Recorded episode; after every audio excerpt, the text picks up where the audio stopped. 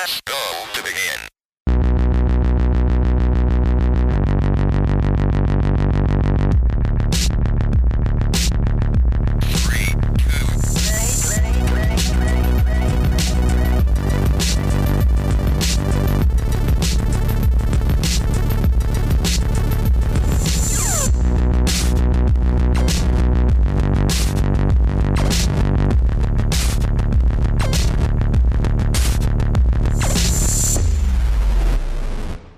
Hallo und herzlich willkommen zu einer neuen Folge Free to Play. Wir sind bei Folge 58 angelangt. Das heißt, wir haben bald die 60 voll und sind in unserer ersten Folge 2023. Mit mir hier ist natürlich die Bea, die hoffentlich gut ins neue Jahr gekommen ist. Hello. Und die Yvonne. Hi. Hallo. Wie geht's euch denn? Ich will nicht anfangen. da muss Bea anfangen, weil ich habe gefragt. Sorry. Hi, ich bin, ja. Also erstens ist schon fast Februar.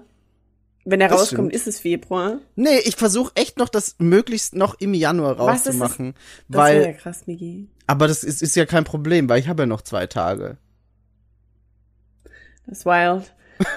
ähm, ja, alles nice. Es ist, es ist winterlich. Wir hatten in Korea sehr, sehr, sehr kalte Cold Wave irgendwie. Wir haben so jeden Tag 40 gefühlt äh, Emergency Alerts aufs Handy bekommen mit ah, es kriegt minus 18 Grad und ihr müsst alle euer Wasser laufen lassen, ähm, damit die Rohre nicht einfrieren. Ach krass. Und also man muss wissen, in Korea hat's ungefähr dieselben Temperaturen wie so bei uns zu Hause in Zentraleuropa. Aber aus irgendeinem Grund ist das Memo über Isolierung nicht in Korea angekommen. Oh. Und es, naja, ähm, also man muss, wenn man, äh, äh, es gibt natürlich gut isolierte Gebäude, aber ich kenne niemanden, der in einem wohnt. ähm, und man muss, also ich habe so, ich habe eine Veranda, ich wohne in einem Villa-Housing. Das ist quasi so ein Mehrfamilienhaus. Okay, das klang Und das ja, heißt- Mehrfamilienhaus klingt, klingt nicht so edel wie Villa Housing. ja, koreanische Sprache ähm, mit ihren entlehnten englischen Worten gibt sich schon echt Mühe, damit das richtig fancy klingt. Aber de facto ist es einfach nur so eine alte Hütte. Ähm, und, im und ich habe so eine Veranda, heißt das Ding. Es ist im Endeffekt so eine verglaste Loggia, die die ganze Länge des, der, des Apartments quasi abdeckt. Und mein Apartment ist winzig klein. Äh, und ich muss da so Mann wenn man in Korea lebt, ähm, muss dann so äh, Blasenfolie an die Fensterscheiben kleben, um eine So Plopfolie. zu gewährleisten. Wir reden, wir reden von ordinärer Plopfolie. ja, Blasenfolie, ja. Okay. Bubble Wrap. Und das ist echt normal. also das ist so a thing. Und du musst echt, wenn die dir schreiben, du musst dein Wasser laufen lassen, dann musst du sehr wahrscheinlich, wenn du zumindest außer Haus gehst oder so, dein Wasser laufen lassen. Weil sonst, äh, so wie bei meiner bekannten Sammy, mit der ich gerade heute unterwegs war, die hat erzählt, ähm, in ihrem vor, glaube ich, drei Jahren gebauten äh, so Apartmentgebäude, das ist dann ein Apartmentgebäude, nicht Villa-Housing, Mhm. sondern Aparte, das hat so 25 Stockwerke und das sieht echt fancy aus, das hat Mhm. echt schöne Wohnungen, aber ähm, in der Reihe von Wohnungen im Gang ihr gegenüber hat niemand warmes Wasser und also niemand hat laufendes Was? Wasser, weil bei irgendjemandem die Rohre geplatzt sind und das ganze Scheiße. Ding jetzt halt im Arsch ist. So. Das heißt, Weil wenn das jemand nicht Person, hat laufen lassen. Äh, äh, Also, ja, also das Ding ist, ich lass, mein Landlord kann nicht Deutsch und hört wahrscheinlich nicht diesen Podcast. Aber das, das, das Problem mit dem Laufen lassen ist hauptsächlich, wenn du wirklich außer Haus gehst. Das heißt, wenn du jetzt über ein Wochenende echt weg bist, ähm, dann passieren solche Dinge. Wahrscheinlich auch, weil die Menschen dann ihre Fußbodenheizung runterdrehen. Also quasi jeder Kuhstall in Korea hat Fußbodenheizung, weil Ondol, so heißt das, ist quasi so a thing. Das haben sie erfunden Mhm. vor vielen, vielen hundert Jahren. Früher war das mit Rauch, äh, die moderne Version davon ist mit Wasser. Aber Ondol is a thing, alles hat eine Fußbodenheizung. Das Problem ist aber, wenn die Leute wegfahren, dann drehen sie die wahrscheinlich, das ist meine Mutmaßung, nach unten. Vermutlich. Und dadurch gefriert dann das Wasser, vor allem halt, wenn sie nicht duschen oder sich irgendwann die Hände waschen, dann steht das einfach. Vor allem habe ich zum Beispiel auch in meiner Veranda meine Waschmaschine. Und ich durfte jetzt das letzte Wochenende und Montag, Dien äh, nee, Montag, Dienstag, Mittwoch, so, das. Äh, nicht Wäsche waschen. Okay. Oh. Weil wenn ich das getan hätte, dann wäre da natürlich noch Wasser in den Rohren gestanden und dann wäre das einfach gefroren. Und dann hätte ich den Arsch offen. aber that's life. That's what all the people Aber say. Aber jetzt nicht- wird's wieder also- wärmer und das ist nicht mehr so schlimm. wenn du jetzt wegfährst übers Wochenende und du, also das heißt, überall muss dann, muss es warmes Wasser sein, was dann läuft? Kaltes Wasser oder Ja. einfach nur, also Hauptsache Wasser? Weil Also das ist ja auch ein Kostenfaktor. Ich meine, überleg mal, Ich- wenn du jetzt einfach ja. ein Wochenende durch deine Oh. Wasserleitung aufgedreht hast. Überall läuft Absolut. Wasser. Man muss aber sagen, dass Betriebskosten aus irgendeinem Grund in Korea echt, echt billig sind. Ah. Also aller Art. Warum auch immer. Don't question it. Aber man muss das Wasser, also den Regler auf ganz warm stellen und Oh. aufdrehen. Und nicht nur so, dass es tropft, sondern so, dass es echt ein durchgehender Ein Rinnsal Wasserdurchlauf ist quasi. Ja. Crazy. Alter. Aber das ist natürlich. ich habe das noch nie gemacht. Und ich war zu ist- Weihnachten immer zu Hause in Österreich. Aber da war es auch nicht so kalt, oder? Da war es aber auch nicht so kalt. Man muss auch sagen, minus 18 Grad. Ich glaube, irgendwo hat es minus 20. Das ist schon Mhm. ein bisschen frisch. Also das war das Kälteste, was ich bisher in Korea gesehen habe. Normalerweise war das Allerkälteste mal so minus 13 vielleicht. Mhm. Hm. Und das, das war schon aber echt crazy, ey. Also. das ist geil.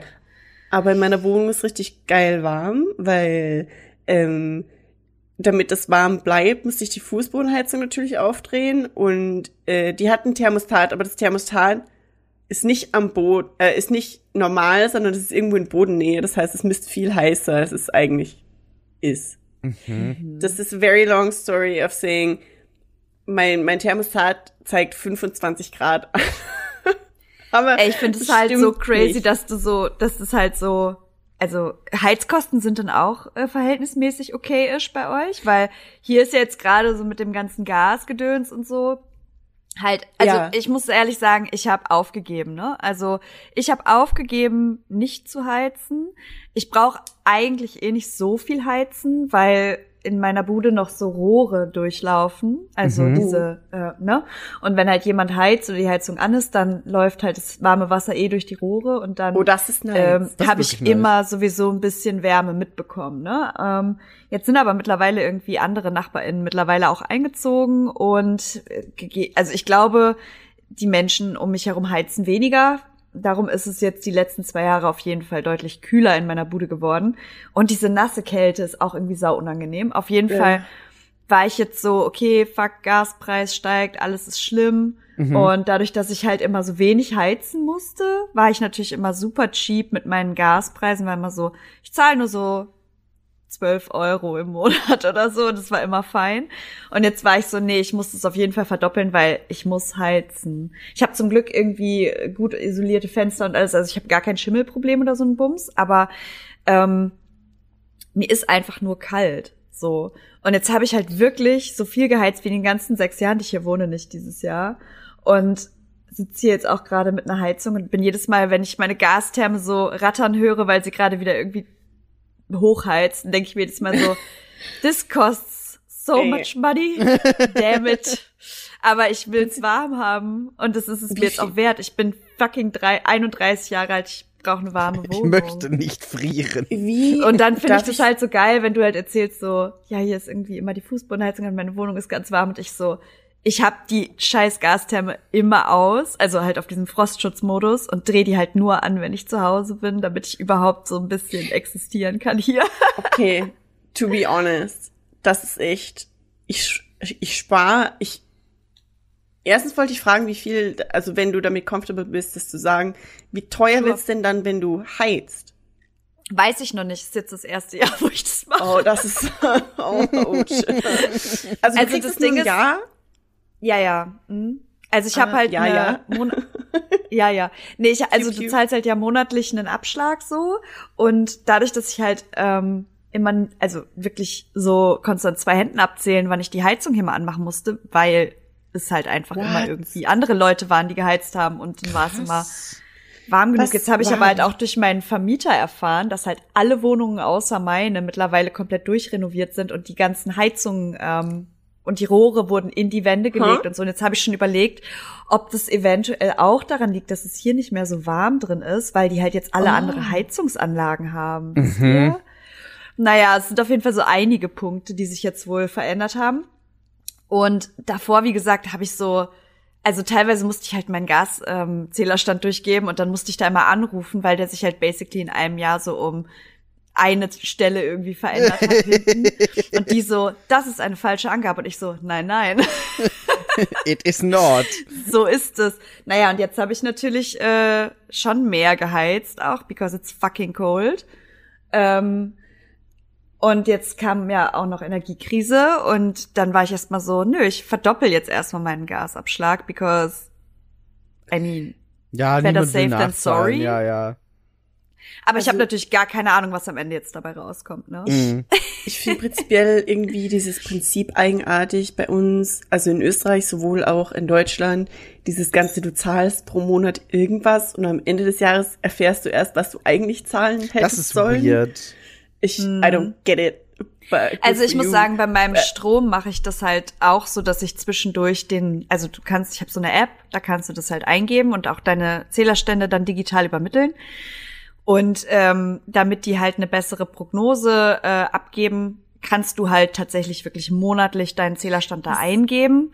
Und dann rechnen die dir halt quasi, also kannst du so überblicken sozusagen, wie ist mein Abschlag, passt der gerade, ist das zu viel, zu wenig, habe ich eine Nachzahlung oder eine Rückzahlung zu erwarten. Also das kann Ja. ich da ganz gut äh, übersehen, aber nicht bei dem Gaszählerstand. Ich- ich finde das alles- so ein, das ist so mühsam, dieses ganze, oh, irgendeinen Zählerstand irgendwo ablesen Mm, oder ja. irgendein Dude kommt vorbei. Also das Einzige, was so instandhaltungsmäßig in Korea passiert, zumindest in meiner jetzigen Wohnung, ist, es kommt halt zweimal im Jahr die Gas Lady und das ist eine Frau.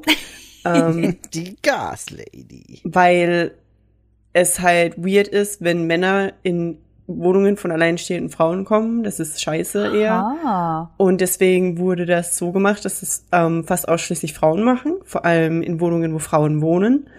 Und die liest, also die hat dann quasi, die hat so ein Gasmesser und bla bla bla und die guckt sich die Gastherme an. Wir haben alle Durchlauferhitzer, meistens. Mhm. Und die geht da raus in meine Veranda und guckt so und dann, naja, ähm, schimpft sie mit mir, weil ich irgendjemand Bescheid hätte sagen sollen, hätte Bescheid sagen sollen, weil da so eine Silikonscheiße rumgemacht werden muss. Und sie sagt, dass da muss eine Silikonfuge rumgemacht werden. Ich so, ja, ja, Silikonfuge. Und das spielen wir jetzt seit drei Jahren, das Spiel. Und, ähm, als die letztes Mal her wollte, war ich einfach nicht da, beziehungsweise war ich, also ich war genau in Österreich und einmal war ich dann genau da und ich war einfach, ich sah aus wie fucking Couch Potato Party. Hast du Äh, nicht ich aufgemacht? keinen Bock auf die alle jetzt hier. Und dann habe ich einfach die Klingel ignoriert. ähm, ja, nun, aber es ist okay, Geil. das einmal auszulassen. Das Problem ist nur am Anfang, als ich eingezogen war, hatte ich das einfach ein, eineinhalb Jahr, also dreimal quasi ausgelassen, weil ich einfach keinen Bock auf die alle hatte. Vor allem musst du ja dann, naja. Aber das Ding ist, seit ich gelernt habe, eigentlich weiß ich das immer schon, sehr viele koreanische Menschen, wohl auch europäische Menschen in Europa, aber sehr viele koreanische Menschen in Korea, vor allem in meinem Alter und vor allem Boys, ähm, wohnen, hausen in Zuständen. Auf Österreich würde man sagen, dass die Sau graust. das habe ich schon lange nicht mehr gehört. Ich auch nicht. Aber es ist ähm, grauenhaft. Ähm, und Okay. ich glaube, meine Wohnung ist richtig krass schön im Gegensatz zu dem, was da sonst so manchmal abgeht. ja, aber ich hatte halt damals einfach keinen Bock, dass die kommt. Äh, und jetzt muss ich das mal wieder machen. Aber was ich, was ich nur sagen wollte, ist so, Also man kann bei euch nicht abschätzen, wie viel das dann pro Monat ist. Ich weiß nur, dass das meiste, was ich ja gezahlt habe für, also es ist Gas und ich habe keinen Gasherd. Das heißt, es ist wirklich nur die Heizung und das Wasser, weil es wird auch durch das Gas erhitzt. Ähm, das meiste, was ich mal hatte, waren, glaube ich, so 35.000 Won. Das sind wahrscheinlich so 27 Euro vielleicht. Ah, für Und- ein Jahr? Nee, für einen Monat. Ach so, für einen Monat. Ich war gerade so, the fuck? das ist günstig. Und Mhm. das habe ich aber halt in den Wintermonaten, wenn ich die Fußbodenheizung anmachen muss. Und sonst ist es meistens so um die, weiß nicht, 15.000 Won halt fürs Duschwasser. Mhm. Das ist nicht so viel. Ähm, aber ich würde da auch, glaube ich, nicht sparen, weil ich kann einfach nicht kalt. Und das ist, das ist so, das ist meine Wohnung und ich will, dass da warm ist. Hm. Und ich, ich Ja. spare bei vielen Dingen, weißt du, ich bin der Geizkragen vom Dienst. Ich gebe einfach kein Geld aus für gar nichts. Klamotten, Geld ausgeben, weißt du, wie, wie viel ich für, ich bestelle immer für 500 Euro, äh, für 500.000 Won von Tara. für 500 Euro. Pass Ich auf, spare sehr ein Klamotten. pass auf. Und dann schicke ich alles außer zwei Teile zurück. Weißt du, Ja. hauptsächlich das Problem ist da, weil es nicht passt. Und in Korea gibt es es nicht im Laden, sondern du musst es online bei Zara bestellen. Die Story ist lang. Die, Bottomline ist, ich bin der ultimative Geizkragen hier. Aber ich würde niemals bei sowas sparen. Ich spare nicht beim Essen. Also nicht jetzt essen gehen, da bin ich durchaus so ein, also ja, wobei, wenn ich in ein schönes Restaurant gehe, gehe ich in ein schönes Restaurant, aber ich bin Vegetarierin, also es ist sowieso nie krass teuer, weil ich esse kein 70 Euro Steak oder so.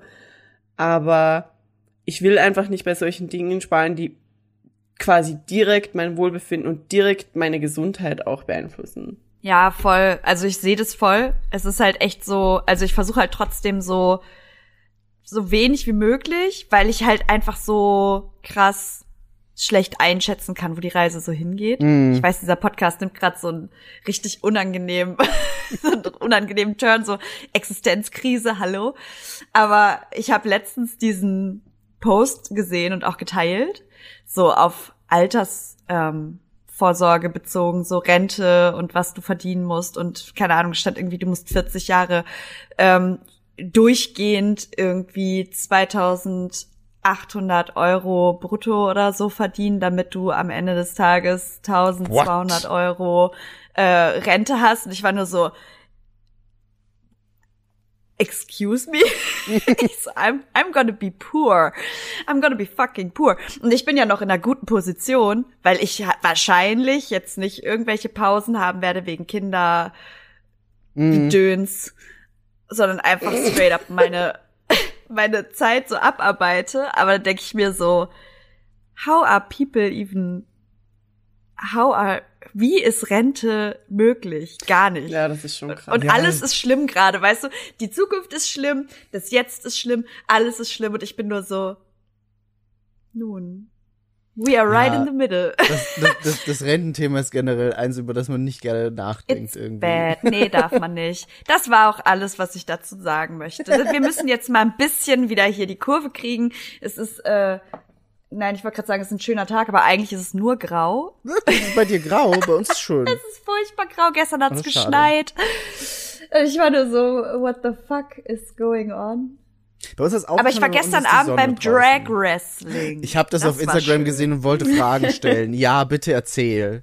Also, ne, mein, mein Neujahr begann mit einem, also ich war über Neujahr in Leipzig, das war ganz cool, jetzt aber auch nicht bahnbrechend, also es ist einfach nicht so meine City, darum so viel bräuchte ich da gar nicht zu erzählen. Und ansonsten bin ich ja direkt arbeitstechnisch wieder eingestiegen und ich habe das erste Mal so das Gefühl, dass gar kein Cut vom alten ins neue Jahr irgendwie passiert ist. Habt ihr auch so das Gefühl, dass es einfach genauso anstrengend weitergeht? I don't know. Also das ist jedenfalls mein Feeling. Und jetzt haben wir aber so ein paar coole ähm, Events schon hier und da besucht. Ich gehe jetzt jeden Sonntagabend, auch so heute Abend wahrscheinlich, ins Tier. Das ist so eine queere Bar hier in Hamburg und da gucken wir mal Drag Race. Äh, das ist so ein Live-Screening von der Show und das ist halt ganz cool, weil dann ist die ähm, äh, hauseigene Drag Queen da und hostet das und das macht irgendwie echt voll Spaß. Das klingt super nice. Und ähm, alle sind halt irgendwie nett und alle kommen dahin, um das zu gucken und alle sind so, oh, the shade war. Und das ist irgendwie super cute. Und dann trinke ich meine äh, zwei, drei Rababis und dann äh, gehe ich wieder nach Hause. Und Rabas? dann Rababi. Danke, Das ich ist, ich bin äh, auch so, was? Elaborate, Also- please. Rhabarbi ist ähm, Rhabarber-Wodka mit Sekt. Rhabarber-Wodka. Ja, die. Schnäpse heißen Rabapsi und das ist quasi Wodka mit äh, Rhabarber-Likör. Don't know. Ist das hauseigen oder kann man das? Ich glaube, das Erstehen. ist Haus. Ich glaube, das ist hauseigen tatsächlich. Ich gucke mal. It's very Warte, ist das though. Rab... Oh Das Gott. heißt Rabapsi. Eingelegter Rhabarber oder was ist das? Oder, oder wie Ist wird das der Rhabarber da? R-A-B-S-C? Das ist so eine Flasche, die mir hier... Rhabarberschnaps. Rapsch. I mean, nee, Rabapsi heißt der. Rhabarber schon. Okay, aber äh, wie schmeckt das? Sehr stark nach Rhabarber oder? Ein bisschen. Eigentlich Schmeckt es ein bisschen nach Rhabarber, aber auch nach Rhabarber, Van Rhabarber, Van Rhabarber. Vanille vielleicht ein bisschen. Das ist saulecker auf jeden Fall. Und dann gibt's es halt, wie gesagt, mit Sekt und dann ist es Rhabarbi. Und es ist sehr tasty. Ähm, also wer, ihr, wer, wer mal die Chance hat, ins Tier nach Hamburg zu kommen, trinkt eine Rhabarbi auf mich. It's good, very good. Rhabarbi. Irgendwie Ähm, sieht das gut aus. Ich will das. ich werde euch da mal, äh, ich werde es mal erörtern das nächste Mal, wenn ich da bin und mal aufklären. Auf jeden Fall das. Und gestern waren wir dann beim Drag Wrestling. Da waren wir letztes Jahr schon. Das Chokehole. Ähm, und die haben auch immer, ja. Ähm, es war auf jeden Fall sehr funny und dadurch, dass jetzt ähm, Corona apparently kein Ding mehr ist, war das halt auch äh, so, dass du richtig halt an den Ring konntest und ähm, da gab's dann danach noch eine Aftershow-Party und alle waren halt so äh, und es war mega cool. Aber Alle ähm, waren so, äh. ja, alle waren so, äh, weißt du, so am richtig am, am Grölen und irgendwie Schilder hochhalten und es war so schon dieses Wrestling-Feeling, was man so kennt. Nur halt mit weirden Kostümen und Drag Kings und Queens. Also quasi sehr normales funny. Wrestling. also quasi normales Wrestling. Es war sehr funny auf jeden Fall. Und ähm, genau, also so, das sind die kleinen Freuden. Das klingt nice. Das klingt wirklich nice. Drag Ja, Wrestling voll. klingt nice. Das war very funny.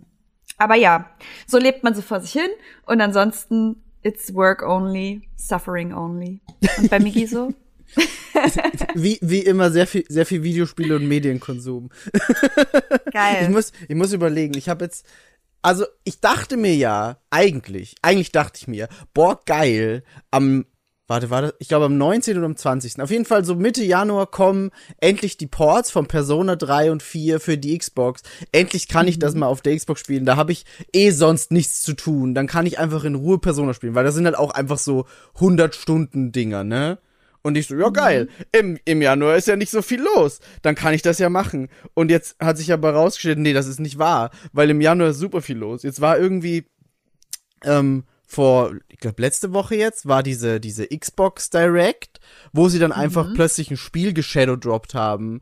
Und das ist auch wieder so ein Ding, wo ich mir dachte, das ist auch einfach für mich gemacht. Es ist quasi Devil May Cry, aber mit Comic-Look und Rhythm-based jede Aha. Aktion, die du in einem Spiel ausführst, ist an den Rhythmus eines Songs angepasst und die haben auch echt gute lizenzierte Tracks, so Black Keys, The Prodigy, so gute Songs und alles ist im, im Spiel darauf Ach, geil. abgestimmt und es sieht mega What? gut aus. Hat jetzt irgendwie jetzt, ich meine, natürlich dadurch, dass es Shadow gedroppt ist, wusste niemand, ist es gut, ist es schlecht, keine Ahnung. Aber jetzt kamen irgendwie vor dem Wochenende noch so die ersten Wertungen rein. Das ist einfach so ein durchschnittlich 91er Wertungstitel und du bist so, okay, ich muss das spielen, scheiße. Dann kam jetzt am Freitag das Dead Space Remake raus, wo ich noch keine Zeit hatte, irgendwie reinzugucken. Und so viel, äh, es ist, es ist einfach schon wieder sehr viel, aber ich habe natürlich Zeit für alles, weil ich habe meinen Zeitumkehrer wieder aktiviert. Ähm, nee, ich, ich spiele gerade einfach wieder sehr viel Videospiele und es macht sehr viel Spaß. Ja, Mann. Ich spiele auch wieder mega nice. viele Videospiele, Migi. Videospiel. Du musst Singular. Cyberpunk.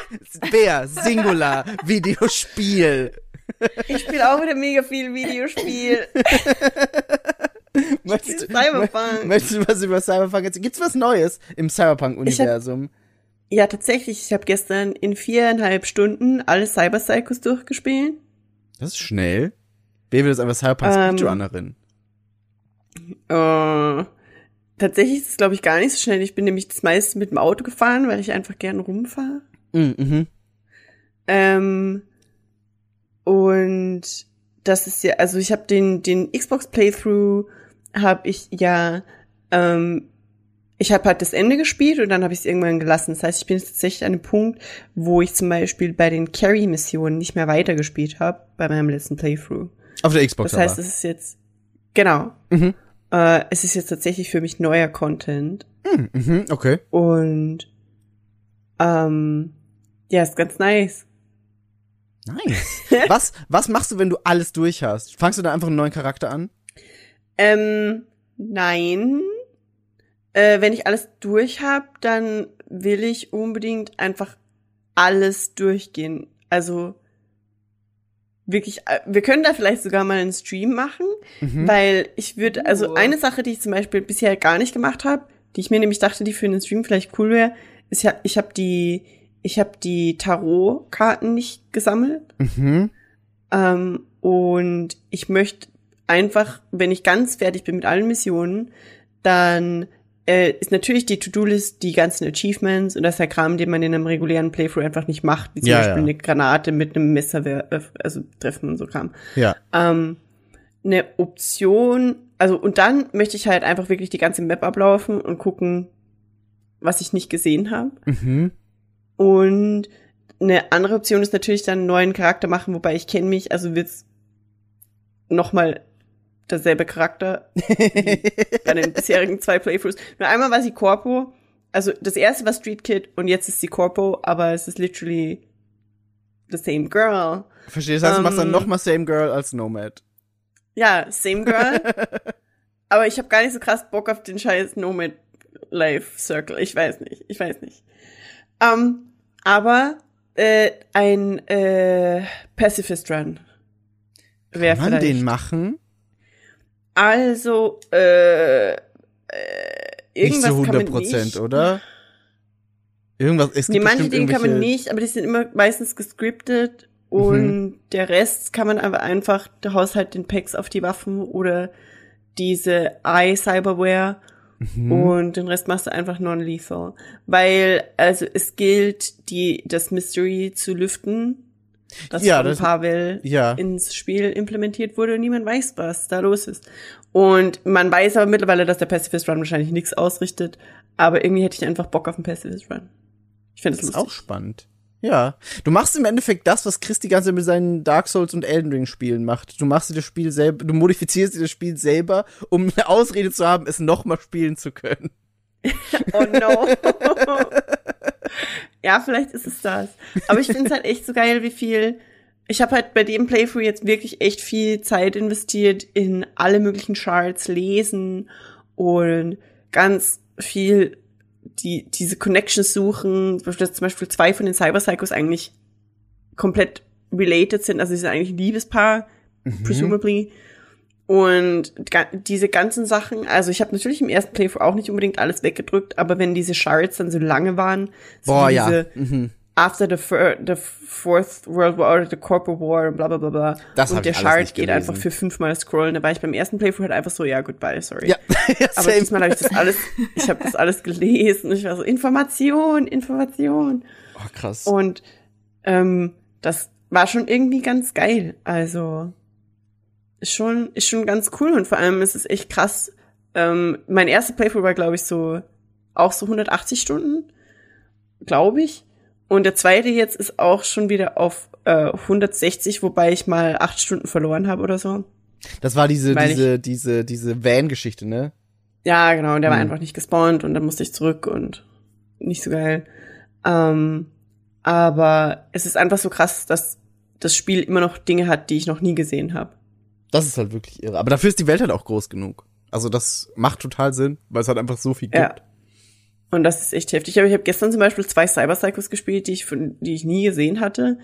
Und ich weiß nicht, ob das normal ist, weil einer hatte halt, er hatte halt so ein, ähm, ein Sandy und er, er hatte außerdem Active Cloaking, also Active Camo. Mhm. Das heißt, er war unfassbar schnell und er war unsichtbar. Den kenne ich aber. Ich glaube, den habe ich gemacht. Das ist der, der ganz im Osten ist. Von der Map. Der Sniper. Ja, ich glaub, ja, doch, den habe ich gemacht. Der war richtig assi. Ist der supposed to be unsichtbar und super schnell? Ich war Also so, bei- Dude. Bei mir war, Can also sonst, sonst könnte ich mich nicht an den erinnern, wenn ich nicht wüsste, dass der beides war. Weil der war richtig war echt- assi. Oh, ich war kein Fan, weil ich bin ja eigentlich so. ich bin, ich bin Netrunner und ich spiele, äh, also ich bin Netrunner, ich habe aber Gorilla Arms Mhm. und ähm, ähm, oh Gott, ich rede schon wieder über Cyberpunk. Wann nicht der? Okay, es ist ein Netrunner-Build eigentlich, aber ich bin gleichzeitig Skill of Body, deswegen funktioniert das und ich von waffentechnisch äh, Smart Weapons, aber auch die ein oder andere Shotgun und Pistole, also weil Johnny's Gun und das muss ja. Aber bei dem Dude war ich echt kurz und dann war ich sauer, weil du kannst den Range nicht zoomen bei den Sniper Rifles, das ist mega für den Arsch. Mhm. Und dann, dann kannst du halt dem nichts anhaben, weil ich habe keinen St. Davison, ich habe das andere äh, Betriebssystem quasi drauf und mit dem kann ich die Zeit nicht einfrieren. Dann weißt du, okay, er ist unfassbar schnell, er ist unsichtbar, was zum Teufel tue ich hier? Aber ich habe es dann trotzdem irgendwie geschafft. Ich habe Nice. halt einfach Ich würde mir so doll wünschen, dass du irgendwann mal so einen kleinen Cyberpunk-Stream machst, einfach weil ich sehen will. Das dachte ich mir vorher auch, als Bär das gesagt hat. War ich auch so, ja, ich würde Bär einfach gerne Ich beim will Cyberpunk einfach, spielen. ich will zugucken. einfach nur sehen. Ja. Ich habe nichts Nein, von okay. diesem Spiel jemals gesehen. Und ich will, ich Oh. will eigentlich nur sehen, wie du das spielst. Ja. Ich will auch sehen, wie Das- Bär das spielt. Was mir, was mir einfach letztens bewusst worden ist, ist, dass wenn ich jemals einen Cyberpunk-Stream sehe, ist es einfach nur unfassbar peinlich, weil die Leute sehen, wie unfassbar schlecht ich in diesem Breach-Protokoll Na. scheiß bin. No. Also ich, Dann ey, mach einfach keinen. uff. Mach einfach keinen. Mach einfach alles mit deinen Gorilla Arms auf. Ist doch egal. wir machen den Anti-Netrunner-Run. ja, genau. Wird nix gebreached. Aber ganz Analog ehrlich, Videospiele Run. sind fun. Vide- Videospiele sind Erst, fun. erstens das, aber das Breach-Protokoll ist halt auch, also das ist halt, das, das ist sehr viel mit Zahlen und ich, Ja. ich, ich, ich, ich steig auch aus, sobald ich irgendwo Zahlen sehe. Ich glaube, das ist, das ist, es ist okay. Da musst du dich nicht schämen Mein- für. Mein Hirn geht da einfach so, Mathematik. Ja, Zahlen, genau, genau das. So, okay, tschüss. Aber da musst du dich nicht raus. schämen für. Ich glaube, das ist ganz, ganz legitim. Aber ich habe das, das gestern hatte ich mir okay, das ist ich das letzte, was ich erzähle, okay, schwöre. schwöre. Für Ich hab heute. Gestern, ich habe gestern was gefunden, wo ich ich habe von einer Sache im im Reddit gelesen und da war nämlich die Rede davon, dass es in in Pacifica, wenn du in diesem in dieser Unterführung durchfährst, wo dann die äh, Zelte stehen, da kommen aus irgendeinem Zelt einschlägige Geräusche. Und Wirklich? das hatte jemand erwähnt im, im Reddit. Und ich war so, okay, it's a thing, I guess. Und dann bin ich Aha. da zufällig vorbeigekommen und ich war so, okay, it's a thing, I guess. Aber es ist nicht aus einem spezifischen Zelt, also kannst du auch niemandem zuhören oder so. Und es ist nur zwei Takes und das ist eine Schleife. Also, Ah ja, okay. aber ich bin dann gestern irgendwo im, im hier Northside unterwegs gewesen und dann steht da so ein Copper-Auto, also Kibera. Und Mhm. er ist markiert gelb auf der Map. Das heißt, normalerweise irgendwas geht da ab. Da ist gerade irgendeine Activity und du kannst hin und du kannst ihm entweder helfen oder ihn killen und der, Mhm. der Gang assisten, je nachdem. Und dann bin ich dahin, aber das war einfach nur ein einzelner Copper in einem Auto, in einem Cop-Auto. Und das ist einfach nur da geparkt und er war alleine und ich bin dahin. Ich war so, was macht er da? Und er hat mich dann angestänkelt, weil ich halt dahin gegangen bin und er hat mich Mhm. gesehen, aber mich hinter das Auto. Tatsächlich hat sich das halt angehört, als würde der Dude irgendeinen Porn gerade anhören oder angucken. Ha. Und wenn du zu ihm hingegangen bist, dann hat er dich deswegen richtig krass angemeckert und irgendwann hat er mich sogar geaggrowt und ist mir danach und ich musste flüchten und ich hatte einen Stern, weil Krass. ich den Kopper beim Pornos gucken belauscht. Krass. That's it, that's the Cyberpunk section of this podcast. Finde ich, finde ich, finde ich hat sehr gut geendet. Ähm, ich habe ich hab abseits von, von so AAA großen Titeln, wo man vielleicht eh weiß, dass die rauskommen, hätte ich noch ein paar Indie-Empfehlungen an der Stelle. Und zwar sind es drei Stück und die sind sehr unterschiedlich. Ich fange mit dem an, der euch am wenigsten interessiert und wir arbeiten uns dann hoch zu dem, der euch wahrscheinlich auch am meisten interessiert. Ähm, ich habe nämlich Vengeful Guardian Moonrider gespielt. Das ist so ein Das klingt ja krass. Pixel. Es, es hat auch bisschen was Cyberpunk-isches, aber nur vom, vom, vom Design her, nicht vom Spiel. Also es ist, es ist kein Spiel für dich, aber der Look könnte dir so weit gefallen, beziehungsweise der, der Stil. Weil es ist so ein, äh, du läufst von Ah, links ja. nach rechts Plattformer im Stile von, von Ninja Gaiden und äh, Ja. von Contra. Ja. Da hatten wir damals schon drüber geredet, als wir das auf der Gamescom, wir haben da schon im Podcast drüber geredet. Genau, genau. Ähm, ich habe da auf der auf der Gamescom nämlich auch die Demo angespielt. Es, es sind es sind generell drei nee zwei Gamescom-Spiele. Auf jeden Fall, ähm, das kam jetzt raus vor kurzem und ist sehr gut. Es ist wirklich wirklich gut. Das ist von dem Studio Joy Mesh, das ist ein brasilianisches Studio, ähm, die auch schon Blazing Chrome und Oniken gemacht haben. Das sind auch so Retro-Look-Spiele und die haben sich da echt krass spezialisiert drauf und machen das scheiße gut. Also es ist wirklich so, du denkst irgendwie die ganze Zeit, du spielst ein Super Nintendo-Spiel, aber die Technik ist einfach besser und flüssiger. Aber es ist kackschwer und macht sau viel Spaß. Ähm, Wie heißt das Spiel, an das mich dieses Spiel erinnert, das auch kurzfristig rausgekommen ist und das ist auch inspiriert von Giga? mhm. Und das halt, es hat so ein ganz kurzes Wort, irgendwie Äh, Scorn. nee, Scorn. Sc Scorn? Scorn. Scorn haben wir im Halloween-Podcast besprochen. Das kam auch letztes Jahr raus. Genau, Scorn sieht visualmäßig auch so. Ist keiner. Mm, Es das- ist auf jeden Fall Giga. Ja, es hat so ein bisschen HR Giga Vibes, das stimmt. Aber Vengeful Guardian ist so ein bisschen, bisschen mehr Cyberpunk, weil äh, Scorn war schon wirklich sehr organisch, sag ich jetzt mal, wenn man versteht, was ich meine. Also es, Ja, da war sehr die- viel die- lebendig, auch die Wände und Es Türen sehr und viel alles. ekelhaft. Sehr viel Ekel. Und bei, bei Vengeful Guardian hast du mehr Technik und mehr Roboter als bei Scorn. Also wenn ich da jetzt so reingucke, dann sieht es aus wie ein Sonic-Skin. Der, der, der Bossfight. Ja, es ist, ist also gemein. nee, ich verstehe, ich verstehe, was du meinst. Ich verstehe, was du meinst. Aber das ist keine Beleidigung, das ist ein Kompliment. Nee, nee, ja, ich hab's auch so aufgefasst. nee, also, das ist wirklich ein sehr, sehr schöner, sehr schöner Nord an so Super Nintendo 16-Bit-Ära und funktioniert sehr, sehr gut. Und was ich immer gerne mag, ist, wenn sich der Vordergrund und der Hintergrund und dazwischen noch Elemente verschieden schnell bewegen und du dann so einen Parallax-Effekt drin hast, weil da wirkt Ja. alles viel tiefer und lebendiger, obwohl es einfach nur 2D-Pixel-Optik ist. Und das äh, finde ich, finde ich super schön.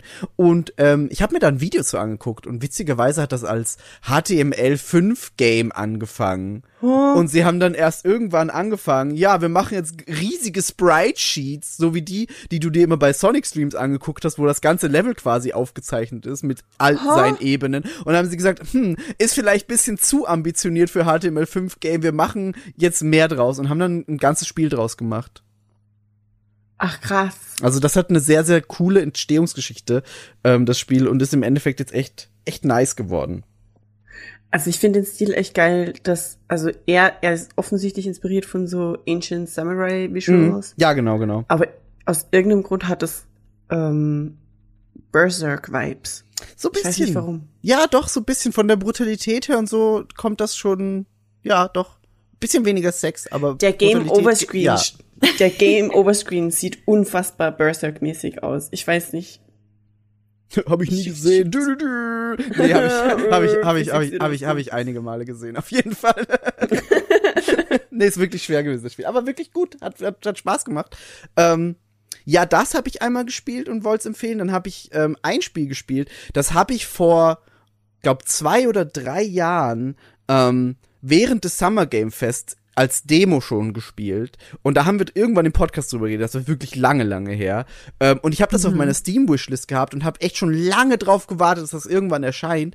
Und das kam jetzt ähm, im Januar auch raus. Das heißt Space for the Unbound und ist so ein Slice of Life Game aus Indonesien und es spielt auch in Indonesien. Also es ist von einem indonesischen Studio und spielt auch in Indonesien und behandelt die Geschichte von zwei Jugendlichen, die halt so, ja, ein bisschen ihr, ihr Leben äh, finden wollen, haben aber auch übernatürliche Kräfte beide. Deswegen, das hat sehr, sehr starke Life is Strange Vibes, das Spiel.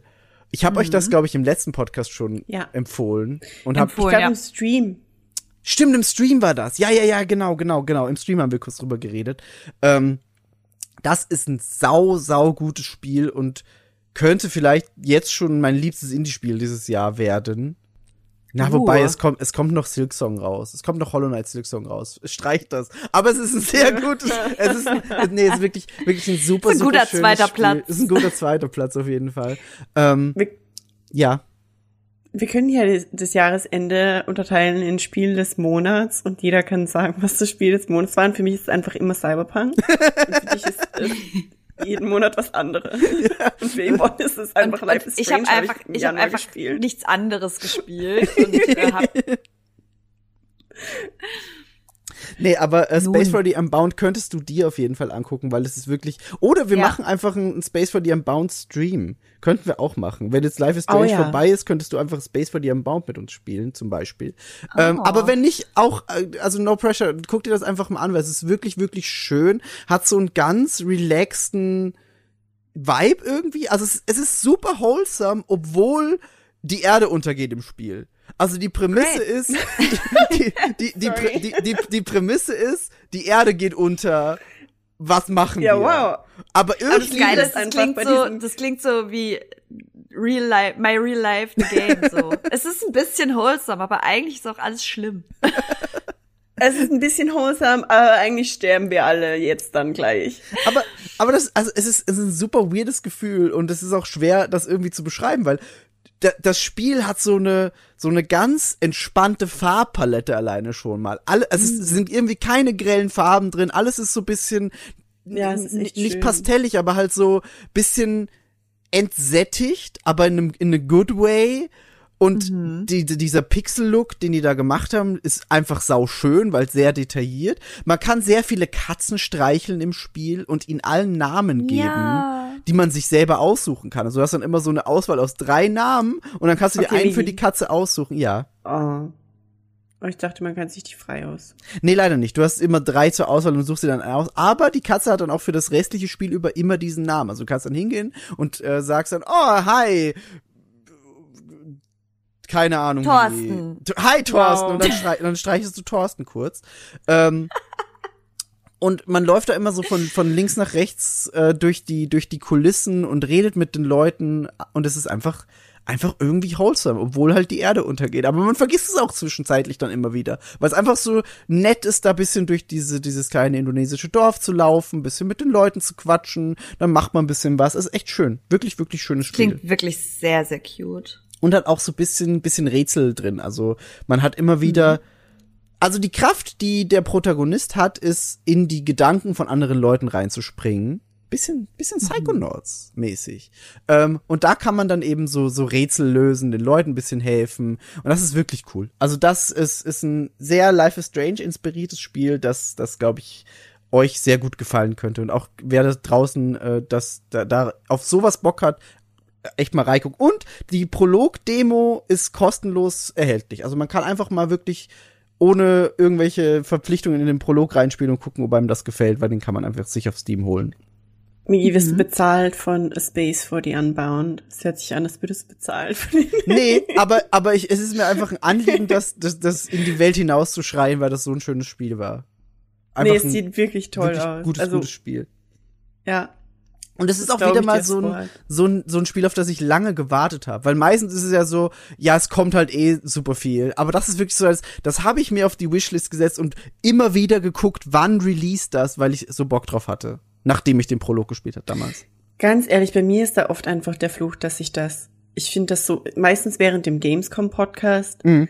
ich bin da mega interessiert in irgendwelche Indie-Titel und ich bin so, boah, das wäre so geil, das jetzt zu spielen, aber wenn das dann rauskommt, ist mein Kopf einfach schon wieder ganz woanders. Verstehe ich. Ja, fühle ich. Ja. Ja. Das habe ich auch super oft. Man ist halt so während dieser Zeit so doll into it, into, also in das ganze Thema so. Mhm. Und Ja. dann dauert es aber eigentlich irgendwie noch so 100 Jahre, bis es dann am Ende des Tages irgendwie mal rauskommt. Dann ist man wieder so, ich spiele nur noch Cyberpunk. Ich. Uh, first of all, offensive. But true. Ähm, ich hatte das äh, bei Pentiment zum Beispiel. Ich hatte Mhm. echt Bock auf Pentiment, als das damals rausgekommen ist, ähm, beziehungsweise angekündigt wurde. Ja. Äh, das hat mich ein bisschen erinnert an dieses, wie, wie heißt das, das mit dem Cavalry? Äh, the, the, the Quest for Calvary oder so. Cal es war auf jeden Fall Calvary. Das hat mich bis heute Calvary. verwirrt, warum es nicht Cavalry. Cavalry. Das, Äh, Ähm, ich, ich google das so lange, während du erzählst. kennt ihr diesen Weihnachtssong, der eigentlich kein Weihnachtssong ist? The Procession to Calvary. Nee, ich kenne den Okay. nicht. Welchen meinst du? Doch, den kennst du sicher. Sicher? Egal. Die Hard. anders mal. Okay. Habe ich Film gesagt? Ich meinte Song. Nein, du, hast Song gesagt, aber das ist das Einzige, was mir Okay. eingefallen ist. Sorry, ich wollte Um, dich nicht also- verlieren. Bei Pentiment, äh, ich bin easily verwirrt irgendwie. Bei Pentiment war das auch so, da war, da war der, der, der Trailer und dann wurde das so angekündigt und dann war das so, oh, spielt in Bavaria. Und ich war so, Bitch, Bavaria, das ist quasi mein Zuhause. Und dann hatte ich echt Bock auf das Ding und es sah auch echt cute aus und dann habe ich das Ding spielen angefangen und dann war ich irgendwie nach den ersten zehn Minuten so, ich muss so viel lesen. Das ist wirklich sehr textlastig, ja. Und meine Aufmerksamkeitsspanne war einfach so, Jungs, ich, mein Hirn kann nicht. Ich, es muss, irgendwie muss mehr passieren und weniger lesen. Es muss ich, ich weiß nicht, vielleicht war ich nur nicht aufnahmefähig. Ich fühle mich mega schlecht, weil es sah so cool aus. Und es ist so liebevoll gemacht, ganz offensichtlich. Und, aber mein, die, äh, es war einfach in meinem Kopf, zumindest am Anfang, also ich habe diese Schwelle, diese Einstiegsschwelle einfach nicht geschafft. Ich Ja. habe vielleicht so 20 Minuten reingespielt und dann war ich so, mm, Was ich, ich, ich komme in keinen Flow. was ich immer schwierig finde, ist bei so Text-based Spielen, wenn du sie halt ganz alleine spielst. Ich finde, das ist ein gutes Stream-Spiel oder ein gutes, man spielst mit jemand anderem zusammen, weil dann kannst du dir zum Beispiel irgendwie die Texte gegenseitig vorlesen oder so. Das- Und hast irgendwie mehr, mehr zu tun. Okay. Das ist wahrscheinlich unfassbar lustig, weil du kannst mich sogar Voice Acting. Ja, genau das. Genau das. Deswegen glaube ich, ist das ein richtig auch gutes Streamspiel, wenn man selber sagt, boah, das ist mir zu viel Text. Aber du müsstest auch dann alles vorlesen. Das ist halt trotzdem dann immer noch viel zu tun. Und ich verstehe auch, dass man einfach manchmal die Aufmerksamkeitsspanne für so Text-based Spiele nicht hat. Weil Pentiment ist wirklich sehr, sehr, sehr viel Text. Und das, das sage ich aus, aus meiner Erfahrung aus der Demo, weil selber gespielt habe ich es gar nicht, weil ich mir dachte, ich habe keinen Kopf jetzt für so viel Text. weil wir haben das ja auch auf der, auf der Gamescom gespielt. Auf der Gamescom. Yvonne, Ja, ja. Ach. Da sah das eigentlich sau äh, interessant aus, Ja. aber genau das, was du gerade gesagt hast, ist halt äh, das Ding so. Das ist halt nicht so easy Gaming mal eben so, sondern du musst halt Genau. schon ein bisschen Aufmerksamkeit dafür Genau. haben, ne? Es ist halt, ja, und es ist ja auch noch mal äh, altertümliche Sprache. Mhm. Also es ist ja nicht Mhm. mal einfach nur viel Text. Nee. Wie Cyberpunk haut dir irgendwelche Shards über den fucking Corporate War rein, sondern es ist. Heavy. Ähm, Ich habe hier gerade so. Bless us, O Lord, and these, your gifts, which are about to receive from our bounty. Und es geht halt einfach so voran und irgendwelche Dudes und dann heißt er auch noch Andreas und und das geiler und, und, das, und das Wichtige ist auch, du musst halt wirklich den Text beachten, der ist ja wichtig, weil es geht doch irgendwie Ja, darum, dass du eben. so einen Murder solvest, ähm, oder irgendwie Ach, sowas ist doch. Ich glaube, irgendwie sowas ist da. Und du musst halt bei jedem Scheißgespräch auf alle möglichen Kleinigkeiten achten, weil die halt wirklich wichtig sind. Bei den Cyberpunk-Scheiß kannst du einfach wegklicken und das ist halt einfach nur optionaler Excuse you? Es ist optionaler Content. I said what I ich said. bin, der, ich bin der Blinking White Guy Meme gerade. How fucking Aber- dare. aber, aber da ist halt wirklich jedes, jedes Gespräch wichtig, weil es irgendwie was, was, Ah. ja, versteckt haben könnte. Weil es die Main Plotline, es ist die Ja. Main Plotline Genau. ist in diesen endlosen Texten. Genau, genau, genau. Boy. Ja, das, das, das ist ein Problem. Aber ja, verstehe ich total, dass man da irgendwie nicht. Aber du nicht hast so. noch ein Spiel. Ich das hab du noch- noch vorspielen. Genau, ich äh, habe ich stellen hab, willst. ich hab, ich noch ein Spiel, ähm, und zwar Backfire Wall. Das haben wir auch auf der Gamescom schon gespielt. Und da ist die Entstehungsgeschichte ganz witzig. Das haben uns die Entwicklerinnen auf der Gamescom auch erzählt. Ähm, sie sind nämlich eigentlich aus dem, aus dem Filmbereich und nicht Videospielentwicklungsbereich und haben dann irgendwann gedacht, aber eigentlich ist Videospiel machen doch geil. Und haben angefangen, äh, Videospiel, ein Videospiel zu entwickeln ähm, ist ein female-led Studio und die meisten Personen, die an diesem Spiel gearbeitet haben, sind auch Frauen, was man hervorheben sollte, weil das ist wichtig. Und ich finde es schön, dass es mal ein Spiel gibt, das das auch einfach macht. Und das ist auch eine ganz andere Prämisse als sonst, weil man hat ein Ego-Perspektiven-Spiel, in dem man versucht, ein Handy-Update zu verhindern. Man ist nämlich der Update-Assistant eines Telefons und ist damit beauftragt, das Betriebssystem abzudaten und äh, fängt halt damit an und dann ist ein bisschen so Tutorial, man läuft da durch und man wird einfach so, ja, du musst erst das machen, dann kannst du das machen und dann wird das Update fertig. Und nebenbei läuft so ein, so ein Prozent-Ding sie und du siehst halt, wie weit das Update schon ist. Und irgendwann bei so 95 Prozent sagt dir das alte Betriebssystem OS 9, ey, ich hab da eigentlich keinen Bock drauf, weil dann werd ich gelöscht und pass mal auf, wenn das fertig ist, das Update, dann bist du auch gelöscht. Dann sind wir beide tot. Und dann ist es so, hm, das ist natürlich blöd, weil man möchte ja nicht unbedingt sterben. Und Oh. dann bricht man dieses Update bei 99,8% ab. Ist das Und- ein Spoiler? Nee, das ist einfach nur die Prämisse des Spiels. ähm, und bricht das ab und dann muss man versuchen, dieses Update weiterhin zu stoppen oder gestoppt zu halten und hüpft da von Bereich zu Bereich in dem Handy und kriegt aber auch immer wieder so bisschen mit, was eigentlich die Person, der das Handy gehört, macht, weil man findet dann so Nachrichten und kann sich da so ga- ganze Konversationen dann zusammenfinden und nachlesen. Man sieht immer wieder mal Fotos, die auf dem Handy gemacht wurden und so weiter. Man, also man, alles, was halt in einem Handy drin ist, ist da in diesem Spiel natürlich dann. Und es ist sehr witzig und einfach mal eine ganz andere Kulisse als sonst. Und man hat's auch relativ schnell durch. Also ich habe das wirklich am Freitag in so einem Rutsch durchgespielt. Ähm, ein kurzes, Was hast du ungefähr so, ich wollte gerade sagen, was hast du so als Spielzeit? Boah, ich glaube so vier Stunden, maximal fünf. Wirklich nicht Ach, viel. das ist ja nicht so lang. Also nee. das, das geht wirklich, wirklich flott, weil es, also es hat zwar auch so kleine Rätseleinlagen, die sind jetzt aber nicht unbedingt schwer, aber dafür schön in das ganze, in die ganze Prämisse integriert. Also man muss dann halt irgendwie RAM-Blöcke, sag ich jetzt mal, irgendwo reinstecken und in den richtigen Mhm. Ort und solche Dinge. Also es ist halt sehr auf, auf Dinge, die in unseren Handys passieren, umgemünzt und das macht sehr, sehr viel Spaß und ist einfach, ja, sehr, sehr witzig, sehr, sehr ein cooler Blick auf, auf das ganze Thema. Und man, man kommt dann auch irgendwann an den Punkt, wo man einerseits seine eigene Nutzung des Smartphones irgendwie hinterfragt, weil man sich denkt, oh, ich fühle mich jetzt ertappt, scheiße, so. Ähm, und aber auch, ja, es hat so ein paar, ich will, ich will jetzt gar nicht spoilern, aber es hat so ein paar Twists drin, mit denen ich nicht gerechnet habe und wo man dann sagt, oh, okay, das machen die jetzt also. Und das war alles sehr, sehr, sehr, sehr cool. Das hat mir sehr, sehr viel Spaß gemacht.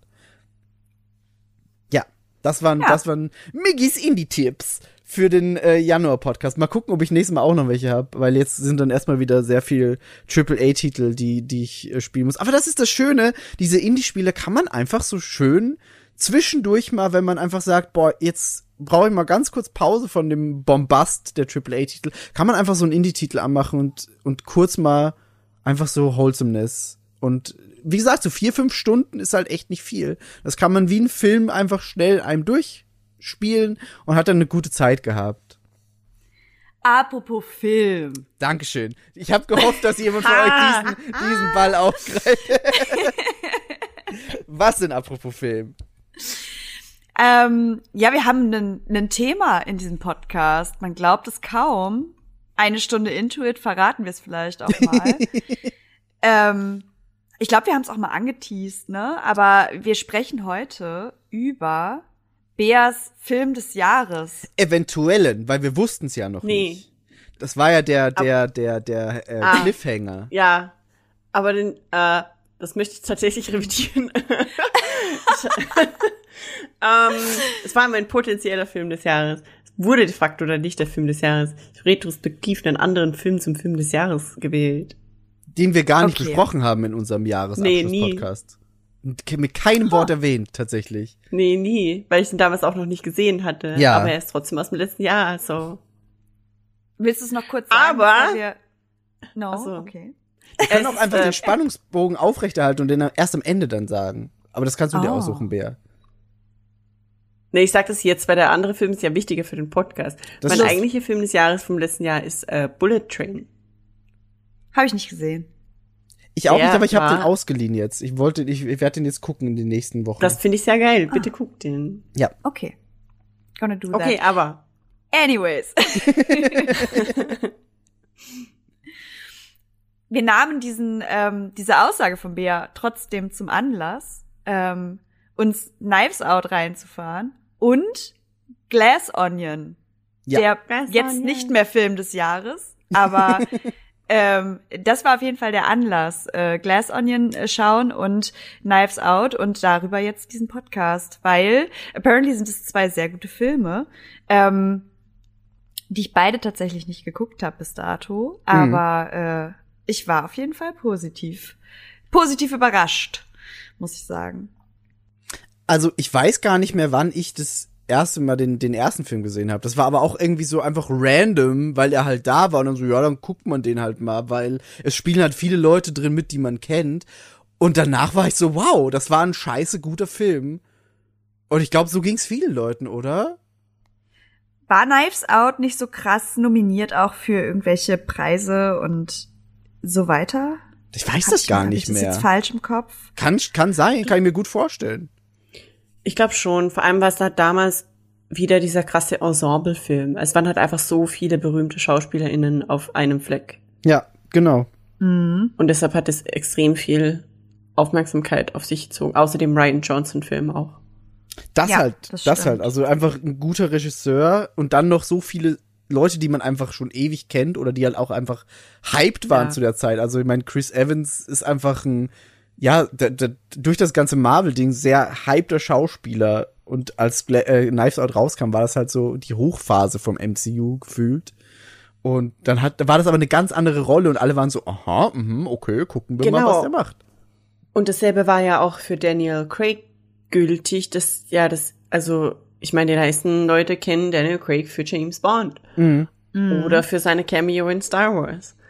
Aber das erste Mal in, in einer Hauptrolle, also so richtig, richtig prominent, äh, wieder eine Hauptrolle.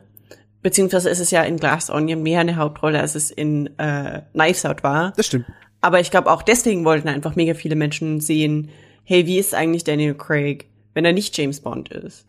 Und es war ja auch mega das, also ich glaube für ganz viele Amis oder englisch sprechende Menschen allgemein war es das, es ist der Film, in dem Daniel Craig die ganze Zeit diesen Südstaaten-Dandy-Akzent faked und die Leute wollten gucken, was da rauskommt. Ich glaube, viele Leute waren wollten sehen, dass er damit aufs Maul fällt und waren überrascht davon, dass er damit absolut nicht aufs Maul fällt, sondern und dass der Film einfach unfassbar gut ist. Und Anna de Armas hatte damit ihren richtig großen Durchbruch. Auch das ist wahr, ja. Das stimmt. Das stimmt. Und der Südstaaten-Akzent von ihm wird ja auch sogar im Film outgecallt. So, von einem der Ja. Charaktere. Fand ich auch sehr witzig. ist mir beim ersten Mal noch gar nicht so aufgefallen, weil es einfach, ich, ich hab's einfach als gegeben hingenommen. Aber jetzt beim zweiten Mal gucken war es so, ah ja, stimmt, das war ja. Und dann hat er es nochmal rausgeholt und ich war so, hm, ja, okay. Und außerdem Jamie Lee Curtis. generell, also ich finde, ich finde generell, dass, dass es irre ist, wie viele, die man kennt, in diesem Film mitspielen. Und Ja, ich habe mir beim, beim, beim zweiten, also bei, bei Glass Onion dann auch wieder gedacht, wow, ich habe Edward Norton einfach schon so lange nicht mehr gesehen und habe mich einfach gefreut, dass er wieder da ist. Ich habe, okay, bei mir war es so, ich habe Edward Norton nicht erkannt. Ich war so, this face looks familiar. Und dann war ich irgendwann so, fuck, it's Edward Norton. Also krass irgendwie. Ich habe bis zum Schluss saß ich einfach so, wer ist dieser Mann? Ich, I, mean, ja, weiß ich auch nicht. Aber er ich also den so glaube ich. verändert hat er sich ja gar nicht. Also ich, Äh, ich mm. glaube wirklich, der letzte und einzige Film, wo ich Edward Norton wirklich ganz bewusst wahrgenommen habe, ist natürlich Fight Club. Ja, okay, das ist halt wahrscheinlich das so seine, ist seine 100 Jahre ja. her. Und wenn du halt Edward Norton, Fight Club Edward Norton im Kopf hast und dann Glass Onion Edward Norton ja, anguckst. okay. Das, ja, das ist ein Unterschied. Ja, ja, ja, ja. Und ich war natürlich so, ah ja, okay, natürlich hier Daniel Craig und so, aber ich habe halt nicht nachgeguckt, wer sonst so großartig mitspielt und war halt so, wer ist dieser Mann? Irgendwer kenne ich den, wo stecke ich den hin? Und dann war ich so, ah fuck, Edward Norton, ja. Nun. Aber so oh, ging's. oh ja. Mhm. Ich war gerade so, was ist für euch der prominenteste Edward Norton-Film in eurem Kopf, außer obviously the obvious? Dann Mhm. ist es American History X. Ja, nehme ich für mich auch. Aber das, Das ist auch so, nicht also die beiden Filme gehen auch irgendwie so Hand in Hand bei ihm. Das sind halt einfach so richtige Banger. Ich überlege gerade, wo hat er denn noch mitgespielt sonst? Ha- also, äh, hier in Hulk. Stimmt, er war ja, ja stimmt, er war der Hulk. Er das ist ja auch sogar Hulk. offiziell anerkannt, ne? Also der, der Edward Norton Hulk ist ja Echt? nicht aus dem, ja, der Edward Norton Hulk ist nicht aus, aus dem Canon gestrichen worden. Das ist, glaube ich, mit Iron Man, die, die beiden sind quasi so Canon die ersten Filme aus dem MCU.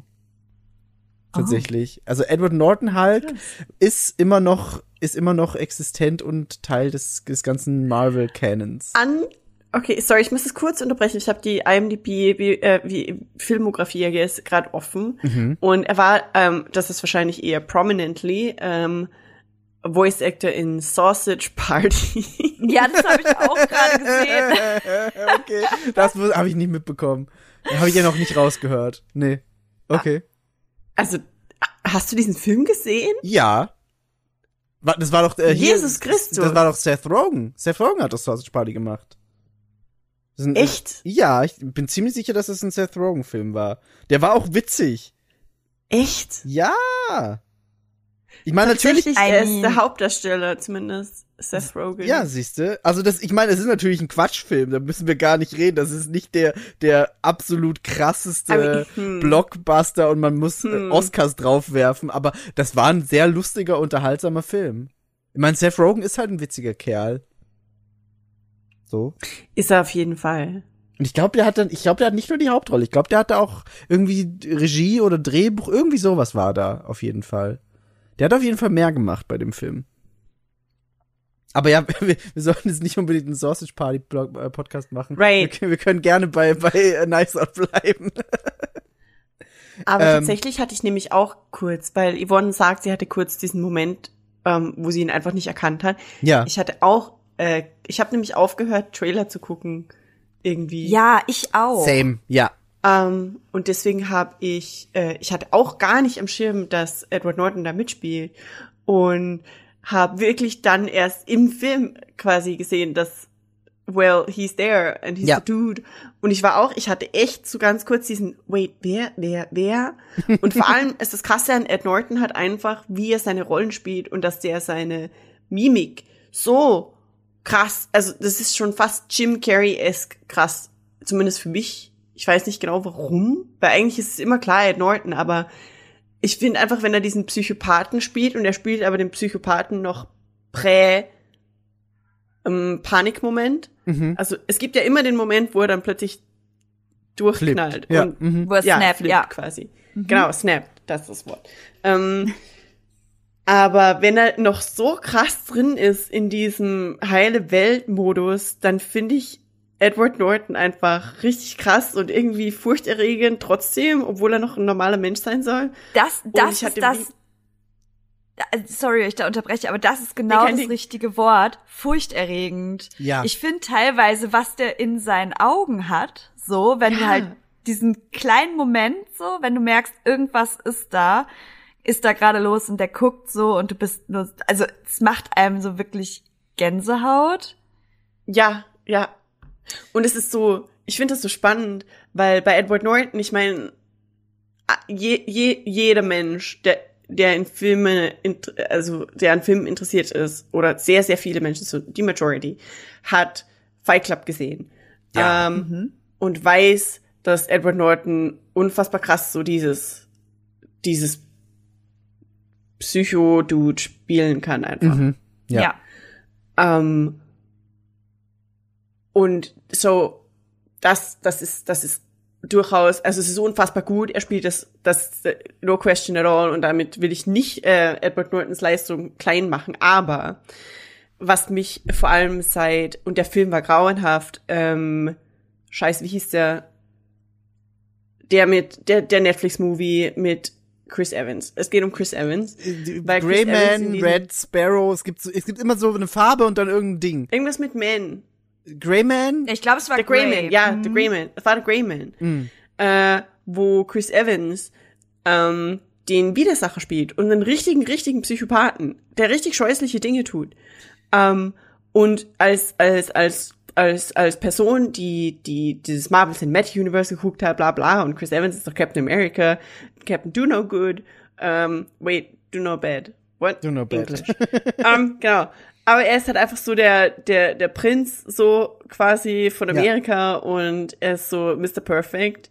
Und dann spielt er hier The Grey Man und ist plötzlich ein richtig krasser Psychopath und es funktioniert auf eine richtig gruselige Art und Weise richtig gut. Also es ist vor allem, weil du als Zuschauer immer noch das Gefühl hast, okay, komm, es, äh, irgendwo hat er doch sicher seinen Turn, oder? Ist doch Chris Evans. Irgendwo kommt er raus, dass er eigentlich gar nicht so schlimm ist, wie er ist. Aber den ganzen Film lang ist einfach nur, nein, er ist wirklich so schlimm, wie er ist. Und genau das gleiche ist bei Knives Out. Ja. Ich greife das Ende vom Film vor, hoppala. Aber die Art und Weise, wie er von, ja, ich bin halt, ich bin halt, ich arbeite keinen Job und ich habe halt viel Geld und mir ist das alles irgendwie scheißegal, zu richtig krasser Psychodude und ich Mhm. attackiere hier Marda mit einem Messer, Ja. also will sie halt umbringen. Ja. Der Switch ist so krass, die Fallhöhe ist so krass, als hier Americans, America's Whatever. Ass. America's Ass. Oh, das habe ich vergessen. äh, ja, America's Ass. Nee, das stimmt. Ähm, es ist richtig krass. Also Chris Evans mit dieser, ich weiß nicht, wie oft das noch funktioniert, weil wenn er das jetzt in noch vier, fünf Filmen spielt, dann ist es halt irgendwann so, okay, ist klar, Chris Evans will sich wirklich von seinem Marvel-Image verabschieden und will jetzt halt Psychodude spielen. und dann ist die Fallhöhe wahrscheinlich irgendwann aber nicht mal sehr gut. Aber noch und vor allem in Knives Out, muss ich sagen, funktioniert es einfach richtig krass. Vor allem, weil er diesen, und ich habe Knives Out jetzt, glaube ich, dreimal gesehen oder so, Mhm. aber dieser, aus irgendeinem Grund lässt mich dieser super flauschige Sweater nicht los, den er da, wenn, wenn er Ey. Martha in diesem, ja, oder? Danke. Bin ich da- Ja. Danke. Ich weiß nicht, was da, 100 Prozent. ich sehe diesen Sweater und der sieht so fucking cozy aus. Ja. Ist like, ah, Aber ich habe immer ein bisschen so gleichzeitig Angst, dass er kratzig ist. Nee, nee, nee, das überhaupt nicht. Aber ich sehe halt einfach, wie dieser, krass. wie dieser Sweater einfach schon so das Beste hinter sich hat eigentlich, weil der Ja. einfach so, so scheiße mit seinem ganzen Stuff umgeht, weil er so gar keine Wertschätzung für irgendwas hat, sondern er ist so, nun, aber trotzdem hat er diesen Sweater an und der Sweater sieht so gut aus und es ist so, flauschig. Ich habe ich hab eine ne, ne kurze Exkursfrage, eventuell Mhm. wichtig für den Podcast. Dass wir Knives Out spoilern, ist, so, ist, ist sowieso klar, weil der ist alt, das dürfen wir. Spoilern wir aber Glass Onion auch? ich Weil find, bis bis jetzt haben wir es noch nicht, aber ja, eigentlich müssen wir, ne?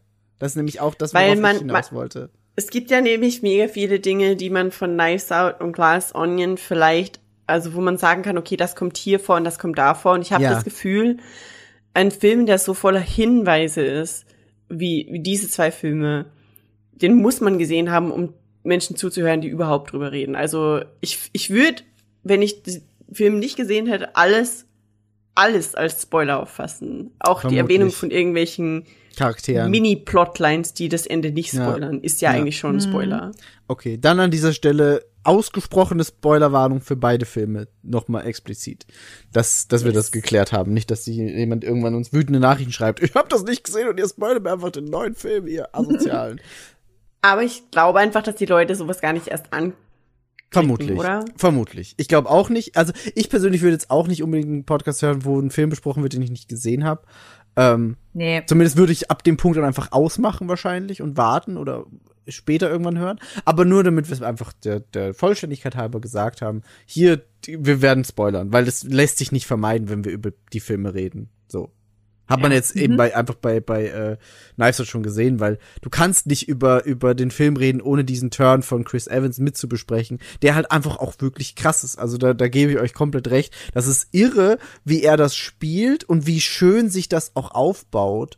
Und ich, ich, ich finde generell diese Machart, das haben ja auch beide Filme einfach gemein, wie sich da langsam was aufbaut und man selber, also ich weiß nicht, wie ihr solche Filme guckt, aber bei mir ist es immer so, ich gehe mit einer Erwartungshaltung ran und dann versuche ich, und ich, das machen wahrscheinlich die meisten so, versuche ich mit den Hinweisen schon rauszufinden, was am Ende passieren wird. So, das ist ja dieses typische Murder-Mystery-Ding, wo man sich einfach jemanden rausbringt und sagt, der, der war schuld.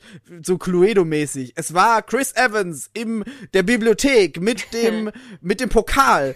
Oder irgendwie sowas. Und ich finde, dass diese beiden Filme es am allerbesten von, von Filmen in solchen Genres oder auch Serien schaffen, dich so an der Nase rumzuführen bis ans Ende. Und das finde ich einfach schön. Ja. Ich, ich muss sagen, ähm, genau was du sagst, Knives Out oder bei Knives Out habe ich halt auch direkt dieses Cluedo-Gefühl gehabt. Das ist halt so wirklich dieses Setting. Du hast Ja. diese große Villa, die ganze Familie ist da irgendwie. Also es war halt wirklich so Cluedo the Movie Ja. gefühlt. Und ähm, was halt aber auch irgendwie spannend ist von der Macherart ist, dass du quasi ja serviert bekommst, wie diese Tat passiert ist. Mhm. Also im Prinzip ähm, kurz umrissen, du hast halt den den äh, Großvater da, ha Harlem heißt er, glaube ich, ne? Ja. Ähm, Harlan, ähm, der halt irgendwie da mit seiner persönlichen Pflegerin Martha auf dieser Familienfeier ähm, oder beziehungsweise nach dieser Familienfeier, auf der sie alle sind, oben in, in dem Zimmer ist. So ein Go-Brett steht da, die spielen irgendwie und dann soll er seine Medikamente bekommen und dann passiert ein schlimmer Unfall, sagen wir es mal so. Also ein Missgeschick. Apparently werden die Medikamente vertauscht und darum stirbt dieser Mann, weil sie ihm einfach eine viel zu hohe Dosis Morphium gespritzt hat. Genau. Und das Gegenmittel, ich weiß leider, na, na, Naprox, Naproxol, Boah, Kein das weiß ich leider auch nicht something mehr. like that, ähm, was halt hätte gespritzt werden müssen, damit man ihn irgendwie noch retten kann, war halt nicht da. So und im Prinzip wird hinterher die ganze, dieser ganze Tathergang, oder was heißt Tathergang, aber der ganze Unfallhergang, ähm, wird ja quasi schon ausgerollt Mhm. und man weiß, was passiert ist. Mhm. Man denkt so, ja, hä, das ist doch alles mega offensichtlich. Aber irgendwo ist natürlich so ein kleiner Hint, dass es eben kein, kein Unfall war, sondern dass es halt irgendwie geplant war. Ja. Und dann fängt sich das Ganze an aufzurollen. Und eigentlich weißt du alles, du hast alles vor der Nase, aber es ist halt irgendwie nicht zusammengesetzt. Und das finde ich halt sauspannend, weil sonst hast du es halt so, dass du irgendwie, du hast einen Mord und du bist dann so, okay, ich collecte jetzt die ganzen kleinen Pieces. Aber bei dem Film ist es halt so, du weißt eigentlich schon alles. Du hast alle Stücke schon da liegen, du musst es zusammenpuzzeln. Und dann hast du es trotzdem falsch gemacht. Hat man trotzdem falsch gemacht. Nee, aber wisst, wie ich das meine. So, klar, Ja. der, der, der Turn am Ende ist natürlich noch mal, also es wäre ja langweilig, wenn es den nicht gäbe, aber es ist halt im Prinzip alles da und dieses Zusammenfügen, das finde ich halt so sauspannend. Ja, same. Habt, Ich habt, hätte halt, Hm? ich glaube, dass ich ich wollte, ich glaube, vielleicht wollen wir gerade genau das Richtige fragen, äh, dasselbe fragen. Die Frage ist ja irgendwie so dieses Zurückblicken auf, wenn man, als man das zum ersten Mal gesehen hat, oder? Also Ja. man muss sich, das ist ja das Spannende so. Wer, wer dachtet ihr, was waren eure Vermutungen, als ihr den Film zum ersten Mal gesehen habt? Wer hat, also, wer hat ihn umgebracht oder wer war Komplizin? Was, ich dachte, es war der was war passiert? Aber einfach Ehrlich? Nur, ja, aber einfach nur, weil ich, weil ich den, weil ich den am, am, am meisten gehasst habe. Deswegen war ich so, der muss es gewesen sein, der Nazi-Sohn. Ja, ja, ja, ja, ja. So, ähm, das war so mein, mein, meine erste Vermutung, aber es hat sich auch relativ schnell aufgelöst. Also ich, während man den Film guckt, switcht man ja auch immer wieder hin und Ja. her. Und das ist auch, finde ich, so das Schöne, weil man sich dann denkt, ach scheiße, nee, das kann ja gar nicht sein. Das muss Person X gewesen sein. Dann so fünf Minuten später so, ach so, nein, das kann ja auch gar nicht gewesen sein. Ähm, so das ein, einerseits und andererseits ist es irgendwie, ja, dadurch, dass du halt, wie Yvonne gerade schon gesagt hat, alles schon vor die Nase gesetzt bekommst, Ja. ab einem gewissen Punkt, stellst du dich auch selber so in Frage, so, okay, wenn das jetzt so gewesen ist, dann war ja vielleicht das und das ganz anders und dann bist du irgendwann einfach lost und dieses Gefühl von lost und dann die Erwartungshaltung, was es aber dann wirklich war, ist auch einfach so eine schöne, eine schöne Sache, finde ich. Wer dachte Yvonne ursprünglich? Also, was war dein erster Instinkt? Also, ähm, Nachdem nicht, einmal das- so die Karten aufgelegt wurden, quasi. das Ding ist halt, äh, dass Ransom per se einfach schon wenig likable für mich war. Mhm. weil der halt Mhm. so sau hochnäsig und eben so dieses ja, ich weiß nicht, so großspurig und so war, weißt du? Und Ja. ähm, irgendwie war ich dann halt schon so, dem traue ich nicht. Also nicht mal so, dass man jetzt wirklich weiß, dass er das am Ende war, aber es war halt so dieses Something is off. Mhm. Und zum Beispiel mit der ähm, mit der Martha, da habe ich dann halt gedacht, so nee, die kann das nicht sein, aber hatte irgendwo dann so einen Punkt, als es da ist es bei mir dann so geswitcht und dann war ich so, aber was, wenn die mich jetzt gerade tricken wollen, dass ich, dass sie das nicht ist, aber am Ende ist sie es doch, weißt du, so, dass du so selbst anfängst, dich in Frage zu stellen. Also ich war tatsächlich bei den beiden halt so im Zwiespalt, weil ich dachte, eigentlich ist Ransom sau offensichtlich, aber vielleicht zu offensichtlich. Und eigentlich ist Martha, eigentlich kann es Martha gar nicht gewesen sein. Aber was, wenn doch? Weil. Meine erste Das waren so meine Vermutung- zwei. Meine erste Vermutung, und ich glaube, das war sogar noch bevor Ransom, also bevor dieser Talk passiert, wo sie Ransom hinsetzen und ihn fragen, was da los war und so. ja. Noch bevor dieser Talk passiert, äh, dachte, also war mein erstes Bauchgefühl, dass es Walt war. Wow. Mhm. Der, der das Publishing House führt, aber dann eben rausgeworfen wird und dem quasi seine gesamte Existenz unterm Arsch weggezogen wird. Mhm. Beziehungsweise hatte ich irgendwie das Gefühl, dass es vielleicht einfach alle Kinder auf einmal waren. Auch Also, dass eine die einfach- Möglichkeit, ja. Vor allem, weil sich ihre Aussagen teilweise so decken und weil sie manchmal so direkt genau das gleiche Zeug sagen und irgendwie sind sie aber alles so hateful. und ich dachte dann, vor allem die Art und Weise, wie sie alle über ihren Vater reden, als wäre er einfach eh schon tot Ja. gewesen, dachte ich zum Beispiel, dass hier Jamie Lee Curtis, also Linda, ähm, mit Walt und vielleicht mit oder ohne, eigentlich dachte ich so, alle, also vor allem Linda und Walt, haben irgendwie den Deal gemacht, dass sie den Papa umbringen. Und der Ehemann von Linda, der hat halt mitgemacht, weil er sowieso alles macht, was Linda macht und sie dann hinterm Rücken bescheißt. Ja. Und Joni sowieso, weil sie das Geld unbedingt will. Ja. Und vielleicht hatte Ransom keinen Bock auf den Scheiß und hat sich gegen sie gestellt, hat ihnen aber gesagt, er wird niemandem was sagen oder so. Deswegen dachte ich, die wären eigentlich alle vielleicht unter einer Decke. Mhm. Und Martha halt natürlich unschuldig. Ja, das ist, auch ein sehr nachvollziehbarer Gedanke tatsächlich. Also ich finde generell, dass es super spannend ist, wie je länger der Film geht, desto mehr hasst man diese Familie, weil sie Mhm. nach und nach einfach so ihre Maske fallen lassen und auch vor allem halt gegenüber Martha, weil du halt, also am Anfang ist es, ja, wir werden uns um dich kümmern, auch wenn der jetzt tot ist, aber bla bla bla. Und je länger der Film geht, desto beschissener sind sie einfach zu ihr. Und als halt dann dieses Ja. Testament vorgelesen wird, sowieso. Also da fallen halt sowieso dann alle Hüllen einfach ab und da sind sie einfach nur noch die Assis und du merkst, die wollten einfach natürlich nur dieses Geld und das war ihnen das einzig Wichtige.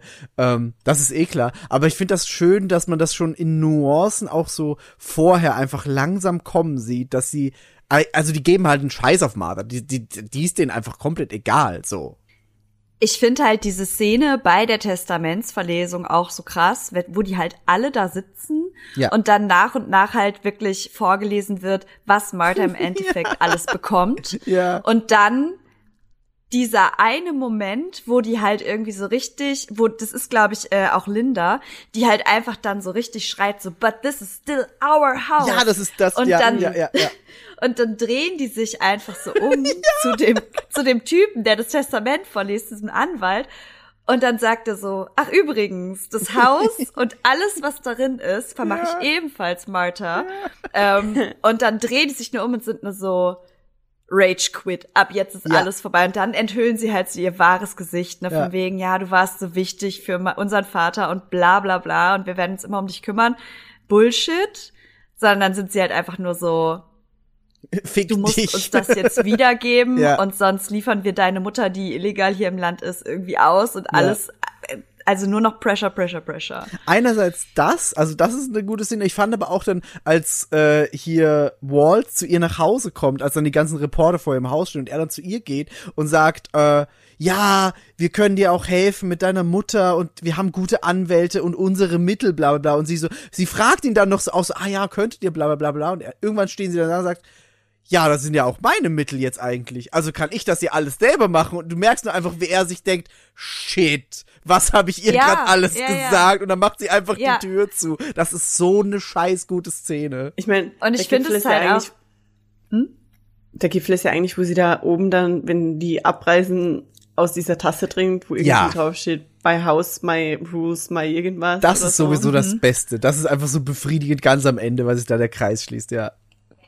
Ich find's halt so krass bei der Szene, die Migi eben beschrieben hat, ähm, weil das halt einfach so sehr auch irgendwie die Jetztzeit widerspiegelt. Es ist halt dieses Denken, mit Geld kannst du dich halt einfach aus allem Möglichen freikaufen. Mit genug Geld ähm, passiert dir quasi nichts, du bist unantastbar. Und eigentlich als jemand, der dieses Geld nicht hat normalerweise und eben in, La in einer Lage ist, wo gerade wenn dann so die Familie irgendwie auch noch betroffen ist, du halt eigentlich wirklich hilflos bist, dieser Point of Realization, den sie hat, dass sie dann halt da steht und sagt, ja, aber ich habe ja jetzt diese ganzen Mittel. Ja. So das finde ich halt so krass, ne? Vor allem ist es halt irgendwie, es hat, der, der Film ist kein Schwarz und Weiß. Es hat halt mega viele Abstufungen von Good und Evil. Weil jetzt gera- gerade diese, diese ganzen Szenen, die sich da dann abspielen, dieser Hass, der dann Martha gegenüber, Martha gegenüber ähm, geäußert wird, als dann klar wird, dass sie das ganze Ding ähm, erbt, da muss man ja eigentlich auch sehen, dass Linda zum Beispiel dieser, dass bei ihr diese Emotion wahrscheinlich eher dieses Ding ist, dass sie ihr Elternhaus verliert und wahrscheinlich an dem Haus an sich hängt aus nostalgischen Gründen, Mhm. weil Linda ist finanziell unabhängig als einzige. Also Linda und Richard, beziehungsweise Richard ja auch nicht mehr, weil von dem wird sie sich scheiden lassen. Genau, ja. Aber Linda ist finanziell unabhängig. Das heißt, Walt und Joni sind und Ransom auch haben sehr viel niedrigere Motive als Linda dafür, dass sie Martha da dann negativ gegenüber eingestellt sind, wenn es darum geht, dass sie jetzt das ganze Haus besitzt, weil bei Linda ist es vielleicht wirklich nur dieses, oh, Family Stuff, Family Stuff und plötzlich gehört es wem anderen. Aber Ransom, Walt und Joni sind ja wirklich einfach mittellos. Das stimmt. Das stimmt. Die sind einfach die, also die, vor allem die Joni und quasi Ransom. Rich Kids, die dann einfach sich auf das verlassen haben, dass sie ja irgendwann das eh erben. Genau. Und vor allem wurde ja Ransom als einziger, also ohne jetzt Ransom in Schutz nehmen zu wollen, aber Ransom wird das einzige so hingestellt, es würde äh, dem Papa auf der Tasche liegen. Im Endeffekt halt Walt so einen quasi Beschäftigungsjob, damit es am Papier so aussieht, als hätte er einen Job. Ja. Und Joni äh, ist sogar noch schlimmer, weil Joni ihn, also Joni ist eigentlich am allerschlimmsten, weil Harlan weiß, alle wissen, dass Ransom Geld bekommt, ohne zu arbeiten. Und das ist okay. Walt hat, tut zumindest sowas, hätte einen Job, aber weil, also er ist verantwortlich für die Rechte und was auch immer was, aber es gibt keine Rechte, weil er lasst nichts verfilmen. Also es ist auch Bullshit. Also Walt hat einen Fake-Job, damit er so tut, als hätte er einen Job. Genau, ja. Äh, und ist nicht mal so, weißt du, weil Ransom steht wenigstens dafür gerade mit seinen zerrissenen Sweatern, dass ihm das alles scheißegal ist. Aber Joni ist ja eigentlich am schlimmsten, weil Joni nicht nur Geld bekommt, sondern das auch noch ausnutzt und hintergeht und nochmal doppelt abcasht. Ja, das stimmt. Ja, weil sie ja für die Tochter die Studiengebühren irgendwie äh, Ja, doppelt abcasht. doppelt abkassiert, genau. Ja. Und im Endeffekt äh, war, war sie das nicht auch mit der ähm, mit dieser Beauty Line? oh ja, Dass ja. die, Genau, das ja, ne? Joni, Die hat doch irgendwie diese Face and Beauty Line und ist damit aber pleite gegangen und dann casht sie irgendwie die Studiengebühren für Make-up, also für ihre Tochter. Ja. Und eigentlich ist sie halt einfach, also eingeheiratet in diese Familie, aber verwitwet. Und Vor lebt halt trotzdem. 15 Jahren. Ja. Der Und lebt halt ist so ihr seit bestes 15 Leben, ey. Jahren tot. no offense, that's great, no shame on your lifestyle. Aber, aber, ich weiß ja nicht. ja. Aber ähm, um, um, um vielleicht wieder die Brücke so ein bisschen zu schlagen, ähm, wobei ich weiß nicht, ob das ist Time, wir sind so ein bisschen all over the place. das sind wir immer und das ist okay. Okay, Gott sei Dank. ähm, um so ein bisschen diese Brücke zu schlagen zwischen Glass Onion und Knives Out. Ähm, und gerade weil wir so über die Ethik von den Charakteren reden und dass natürlich Martha das ultimativ Gute ist, Mhm. ähm, wir haben Oh. ja auch in Glass Onion mit hier Dingens, der Schwester von ähm, hier auch Dingens. Ha, Scheiße, wie heißt sie? Also Andy und die Schwester heißt Helen. Ja. Helen, ja. Ja. Mhm. Okay, Helen ist undoubtedly good, genauso wie Martha Absolut. unzweifelhaft gut ist. Aber was ich spannender finde eigentlich und was ich interessanter finde, dass es tatsächlich da auch eine Parallele gibt, ist der Charakter von Meg in Knives Out und Peg Ja. in Glass Onion. stimmt, weil ja. Irgendwie sind die beide da, sie haben einen sehr offensichtlich sehr ähnlichen Namen. Ja. Sie sind teilweise irgendwie instrumentalisiert von den anderen Charakteren, die ja eher scheiße sind, so von Persönlichkeit her. Und irgendwie sind sie aber so mit die coolsten Charaktere, abgesehen von der Heldin, also Helen Schrägstrich Martha, Ja. äh, ist Meg und Peg eigentlich so die most relatable Charaktere. Ich habe äh, auch irgendwie Peg macht im Hintergrund immer irgendwelche weirden Dinge, die einfach höchstgradig so vor allem in, in dem in dem in dem Umfeld mit diesen ganzen durchgeknallten Charakteren, die alle so so weit weg von jeglicher Realität sind, ähm, ist Peg einfach höchstgradig relatable, weil sie ja dieses dieses eine, wo alle diese Gläser bekommen mit ihren goldenen Namen drauf und so Scheiß, was ja dann auch ein Plotpoint ist. Und Meg hat einfach so einen roten Solo-Cup in der Hand und eddingt sich ihren Namen Das drauf. ist so gut, das ist so gut. Da gibt's übrigens sehr schöne Filmposter, wo diese eine Szene quasi aus diesem Bild ist, wo Gott dem also Echt? die Hand reicht und da ist, ist immer der der der das Glas der Person ähm, ist in, in der Hand und die die die Hand der Person äh, äh, will halt das Glas greifen und es gibt aber auch ein, äh, ein Poster mit Peg, wo dann halt eben dieser Red Cup mit ihrem Edding-Namen drauf so runtergereicht wird. Sehr gut, sehr sehr gut. ich sehe gerade, Aber- ich sehe gerade die Poster. Sorry. Und die Poster sind Alles- richtig geil. Ja, sind sie. Gut. Aber, zum, aber bei Meg zum Beispiel, ähm, diese eine Szene, in der Meg äh, bei Martha anruft, um ja so ein bisschen zu bitten, ja. dass sie ihr halt irgendwie Ja. das Geld, also da wurde sie ja offensichtlich gepressured von ihrer Familie. Ja, ja, ja. Was auch sehr Ähm, gut bildlich dargestellt ist, finde ich. Voll, weil sie ist ja irgendwie an dem Telefon und Ja. dann, ähm, genau, hinterher sieht man, dass ja alle irgendwie hinter ihr stehen und Ja. sie so sich umdreht.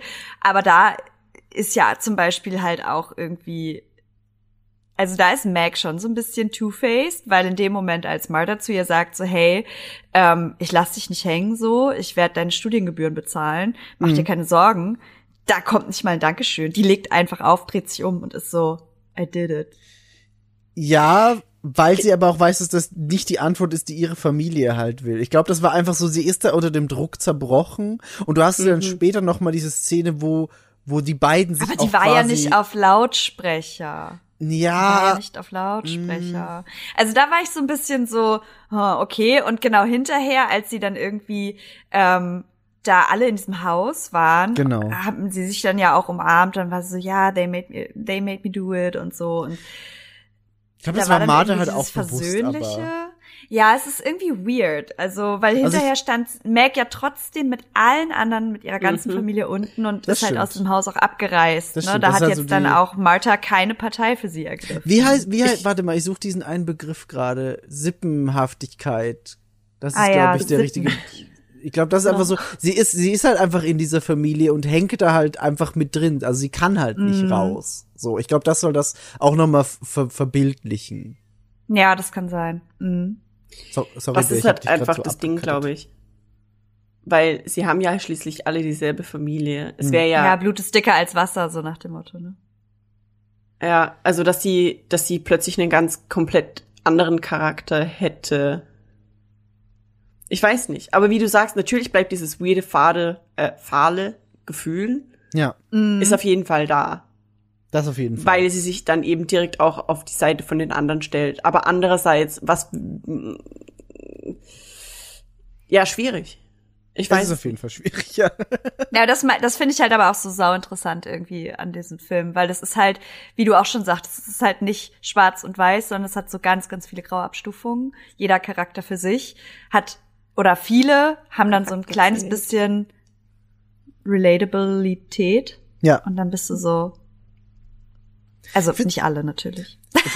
Ich finde es auch einfach spannend, wie, und das machen beide Filme gleichermaßen, nur in anderem äh, ja, Konstrukten. Ich finde es schön, wie sie diese sozialen Konstrukte aufbauen, weil es sehr, auf, auf irgendeine Art und Weise sehr greifbar, obwohl es so absurd ist. Also dies, diese ganze Familie, was sie machen, ist nachvollziehbar, auch wenn es scheiße ist. Und das gleiche hast du dann einfach bei Glass Onion, wo die, diese Freundesgruppe ist so absurd und so überzeichnet, aber gleichzeitig ist es irgendwie so, okay, ich verstehe, warum Personen so handeln, wie sie handeln, in ihrer, in ihrer Rolle.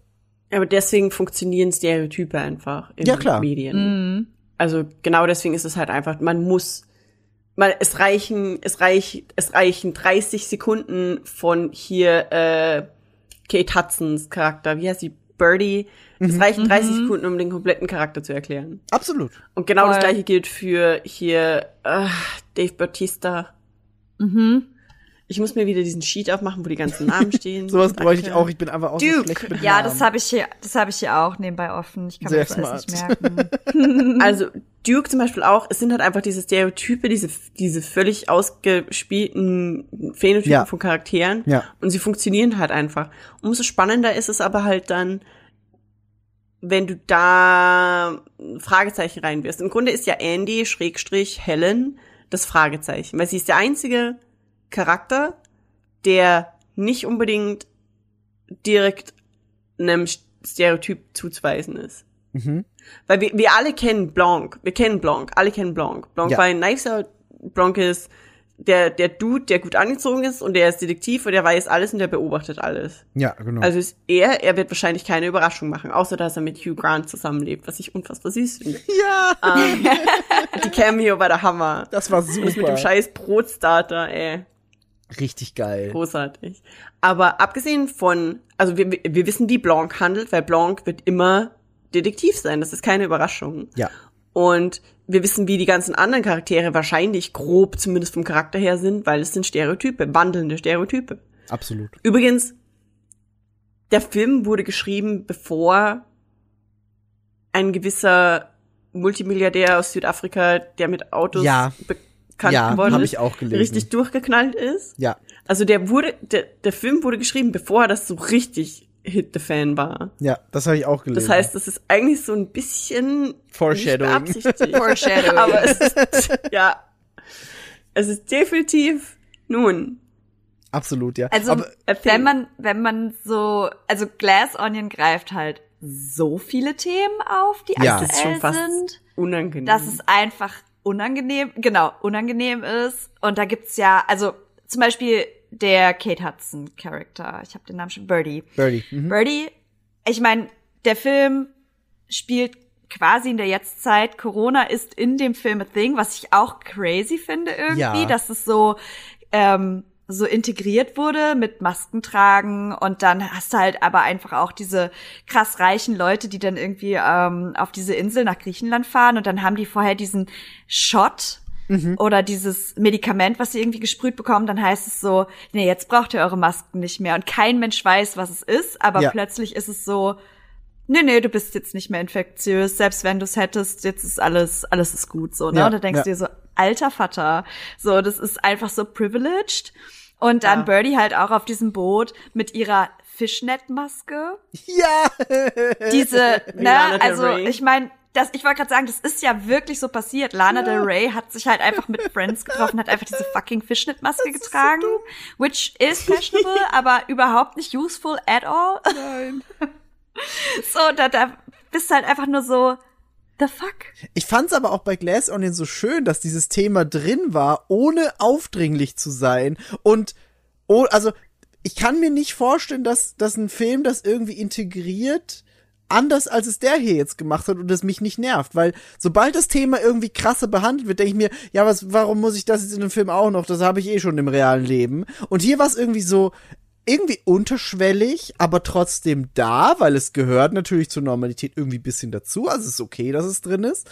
Aber wie du sagst, es waren dann so schöne Momente, wo man sich dachte, ah ja, stimmt, das ist ja auch passiert, die Und Fischnettmaske. es hat halt teilweise wirklich auch noch mal äh, die Charaktereigenschaften der einzelnen Protagonisten krass Ja. unterstrichen, weil zum Ja. Beispiel ähm, bei dieser, ach, wie hieß sie denn, äh, Claire, das ist die, ähm, die für dieses Amt kandidiert, ähm, Genau, die ja, war halt auch so Maske unter der Nase mäßig unterwegs und die war Ja. so, okay, ich mach das halt, weil es von mir erwartet wird, aber im Endeffekt stehen wir alle da auf diesem Boot und dann so, ach, endlich können wir diese Masken abnehmen und uns auch Ja. mal wieder umarmen, wo du dir so denkst, ihr seid alle so richtig verkappte äh, Anti-Masker und du bist nur so, ja, genauso hätte ich halt einfach aber auch diese Person in einem echten Leben eingeschätzt, weil das stimmt. einfach so nach außen hin den Responsibilities irgendwie nachkommen, aber irgendwie hintenrum, wenn es keiner sieht, so richtig am Abhaten und so, ne? Also Ja. es ist, es ist einfach so gut integriert und geschrieben und macht halt auch einfach, ja, macht alles richtig in dem Moment. Absolut. Das stimmt. Also da, da bin ich auch ganz deiner Meinung. Ähm, und ich fand's auch witzig, dass du auch da einfach wieder so ganz andere Themen angesprochen bekommen hast als in, in äh, Knives Out. Also ich fand Knives Out war, es ist wahrscheinlich auch zeitloser, weil dieses Murder Mystery in dieser Mansion wird, wird immer einfach ein Thema sein, das man sich so angucken kann. Und hier in Glass Onion hat man aber, finde ich, viel aktuellere Themen.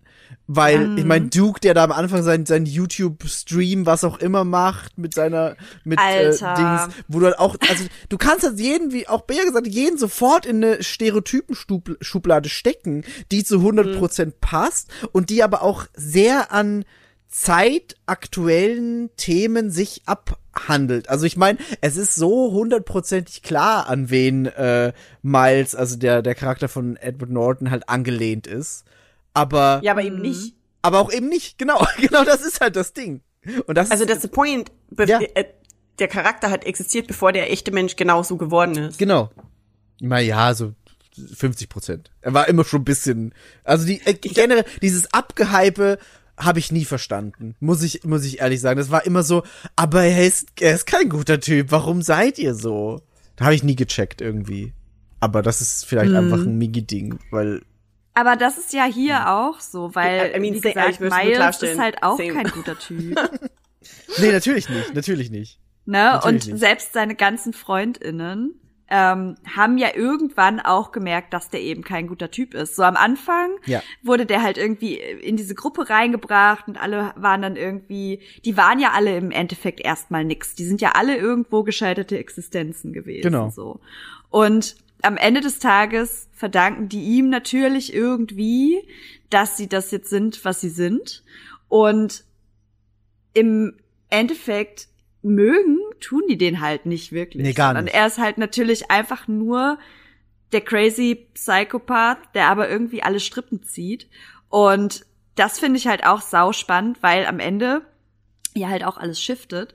Und selbst da, also es gibt ja diesen einen Punkt auch noch mal, wo sie eigentlich alle wissen, der hat richtig Scheiße an den Hacken Mhm. und sie ihn aber immer noch backen. Ja. Und dann gibt's aber halt diesen Point of, of äh, Realization, wo sie halt so sagen, nee, nee, wir stellen uns jetzt irgendwie dagegen, no matter what, weil das ist einfach nicht mehr tragbar. Der aber auch sehr spät erst gekommen ist. Ich, ja, sehr das spät. ist Ja, halt ja, Das, sehr spät.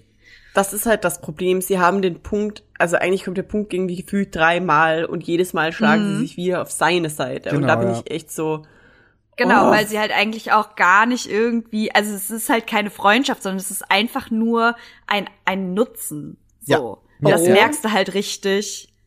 Ha? so wie in Knives Out. Das stimmt. Ja, ja, ja, genau. Das stimmt. Das ist eine gute Parallele, ja. True. Das stimmt. Aber da merkst du halt auch, auch da wieder diese, diese, ja, und das ist leider, also das ist so ein bisschen das, das funktioniert auch wieder, weil es so real ist. Die Leute sind halt nur auf ihr eigenes Wohl bedacht und ob da jetzt jemand abgemurkst worden ist oder nicht, ist denen halt scheißegal. Das ist so, ja, aber wenn ich jetzt sage, das ist, ich hab davor gewusst, dann bin ich ja auch dran. So. Hm, Ja, also schwierig. was ich zum Beispiel, also ich, ich finde halt, das große Oberthema über äh, beide Filme auch ist ganz klar auch Moral, ganz viel Moral. ja. Ähm, und zum Beispiel Whiskey, die äh, Partnerin von Duke, die Mhm. sind ja irgendwie zusammen so, ähm, die hat ja apparently irgendwie eine Affäre mit Miles Genau, ja. ähm, auf dieser Insel und du denkst dir so, okay, aber im Endeffekt äh, hat sie ihn ja gar nicht von selbst aus also hat sie Duke gar nicht von selbst beschissen, sondern Duke hat ja auch gesagt so, hey, kannst du das nicht nochmal machen, damit der irgendwie mich in sein, äh, in sein Business irgendwie reinholt, so. Genau. Ja. Und das ist halt auch so krass, weil sie quasi auch da instrumentalisiert wurde von diesem Typen und alles ist so richtig wenig moralisch einfach. Ich meine, who does that? ja. Das ist, es ist so schlimm irgendwie zu sagen, hey, du bist meine Partnerin, so irgendwo habe ich ja vielleicht auch Gefühle für dich oder sowas. Bitte geh mal zu dem Typen und äh, sieh mal zu, dass der mich irgendwie in sein Business reinholt, weil gerade irgendwie mein Twitch, meine Twitch-Identität floppt oder what, what, was Was- weiß ich so. Was schrecklich ist, aber es passt perfekt zu dem Charakter, weil das ist genau das. Ja, was Duke voll. macht. Natürlich, er ist Ja. halt so ist dieser furchtbare Alpha-Male-Charakter. Ja, ja, ja, genau. Er ist so ein Von daher Alpha-Male-Charakter, macht- Dude. Ja, es ergibt auf eine ekelhafte Art und Weise halt einfach Sinn, dass Ja. er Frauen als Ja. Mittel zum Zweck sieht. Absolut. Ja. Absolut. Das, das, Wobei, Hm? Sorry.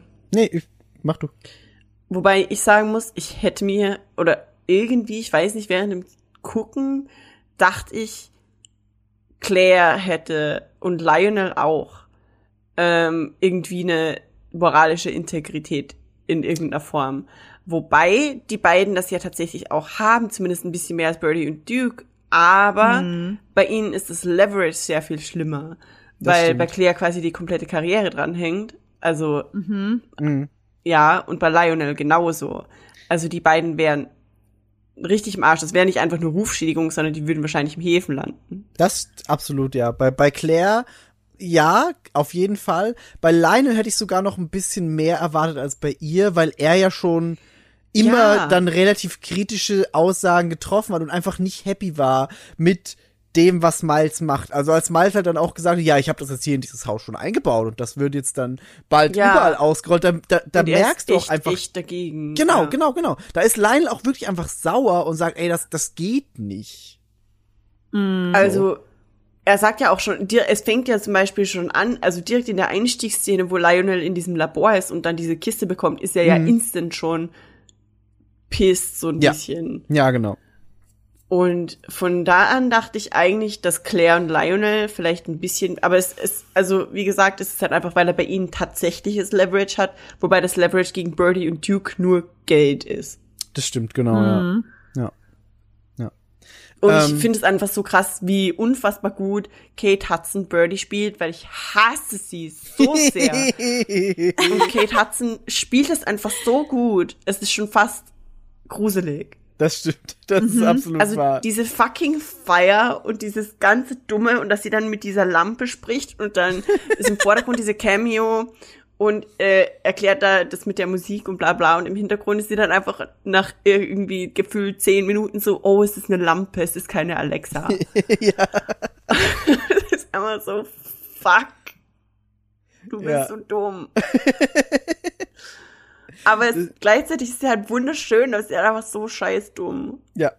das ist leider. Sie erinnert mich, ich, ich komme nicht drauf, aber kürzlich irgendeinen Film gesehen, wo ein Charakter vorkommt, der genauso oder ähnlich ist. Einfach so schön und unfassbar dumm und so richtig dumm, dass es, dass es asozial wird gegenüber anderen Menschen. Aber ich komme nicht drauf. Ähm, Hm. fandet ihr den Twist oder beziehungsweise wie, wie, wie stelle ich meine Frage? Fandet ihr in, in Knives Out den Twist besser erzählt von der Struktur her als in Glass Onion oder umgekehrt? Weil ich habe einen klaren Favoriten. Ich habe auch einen klaren Favoriten. Hat Yvonne auch einen Favoriten Hm. oder ist es so mh, relativ gleich? Ich glaube, ich habe Wird, auch. es wird, wird das der große Podcast-Schrei von 2023? noch nicht. lass, lass uns noch ein paar Monate. oh. Was, was ist denn dein Favorit, Bea? Ich dachte, Yvonne fängt an. Oh, kann, kann auch Yvonne anfangen. No. Nein, nein. Keine Yvonne. Okay. Ich kann auch anfangen. Wir wollten nur nicht, weil nee, ich ich die Frage fange an, weil dann kann ich das erzählen, ohne dass ich streiten muss. okay. Äh, ich habe einen klaren Favoriten. Ich kann, aber das Ding ist, ich muss sagen, ich kann den Twist nicht komplett abgesondert von dem Film an sich betrachten, weil der Twist ist, was den Film ausmacht. Ja, Für beide Filme. ja. Und mein klarer Favorit ähm, zeichnet sich einfach durch das Setting aus, dass eins ist, das mir aus irgendeinem weirden Kindheitsgrund, ich habe gerade mega meinen Mikrofonständer gehauen, sorry, es ist Hat man nicht gehört. wichtig. ähm, ähm, okay, also mein klarer Favorit ist Knives Out. Mhm. Ähm, nicht, nicht nur wegen dem Twist und wie das erzählt wird, nicht nur weil Chris Evans mitspielt ähm, und und Jamie Lee Curtis und einfach alle, sondern Mhm. und Anna de Armas. Ähm, es ist einfach, äh, ich liebe dieses Setting. Oh, ich, ich mag die, außerdem Christopher Plummer. Äh, ja. ist Mhm. Christopher Plummer. War Christopher Plummer, leider. Ähm, ich mag einfach die Art und Weise, wie die Story erzählt wird in Knives Out. Lieber, mh, natürlich ist äh, Glass Onion genauso ein Whodunit, aber ich finde einfach, und das sagt ja sogar einer von den äh, äh, Officers, Detectives, ähm, während der Investigation zu äh, Blanc, Dude literally lives in a clue board. Ja. Also ja. er, er wohnt in einem Cluedo-Board und genau das ist es einfach. Und je, jeder Mensch, der jemals unseren Podcast oder unsere Streams gehört oder gesehen hat, weiß, dass ich dieses eine Level in Hitman 3 einfach so unfassbar liebe, Ja. weil es sich anfühlt wie Knives Out. Ja. Und äh, da ist ja auch zum Beispiel dieser Baseball im Garten von dem Hitman-Level. Und ich Ja. bin ziemlich sicher, dass es ein Knives Out-Hint ist. Hundertprozentig. Ich liebe das Setting, ich liebe dieses klassische Whodunit, ich liebe, also, das wollte ich vorhin noch sagen, ähm, Glass Onion hat tatsächlich auch diesen, diesen weirden, schrulligen Seitencharakter, aber Knives Out hat mehr davon. Äh, Glass Onion hat Daryl, das ist der Hippie, der auch auf der Insel lebt. ja, stimmt. Das ist lustig, es ist irgendwie ein bisschen He leads me random. geschuhhornt. Ich bin mir nicht sicher, ob ich das hundertprozentig feier. Ich fand's lustig beim Gucken. Im Nachhinein war der Vibe vom ganzen Film irgendwie eher ein bisschen zu wenig lustig, Okay. Mhm. Als dass der gut reingepasst hätte. Aber es war auf jeden Fall sehr lustig. Aber ich habe heute, jetzt gerade vorhin erst gecheckt, der Schauspieler, der Daryl spielt, ist der zweite Detective in Knives Out.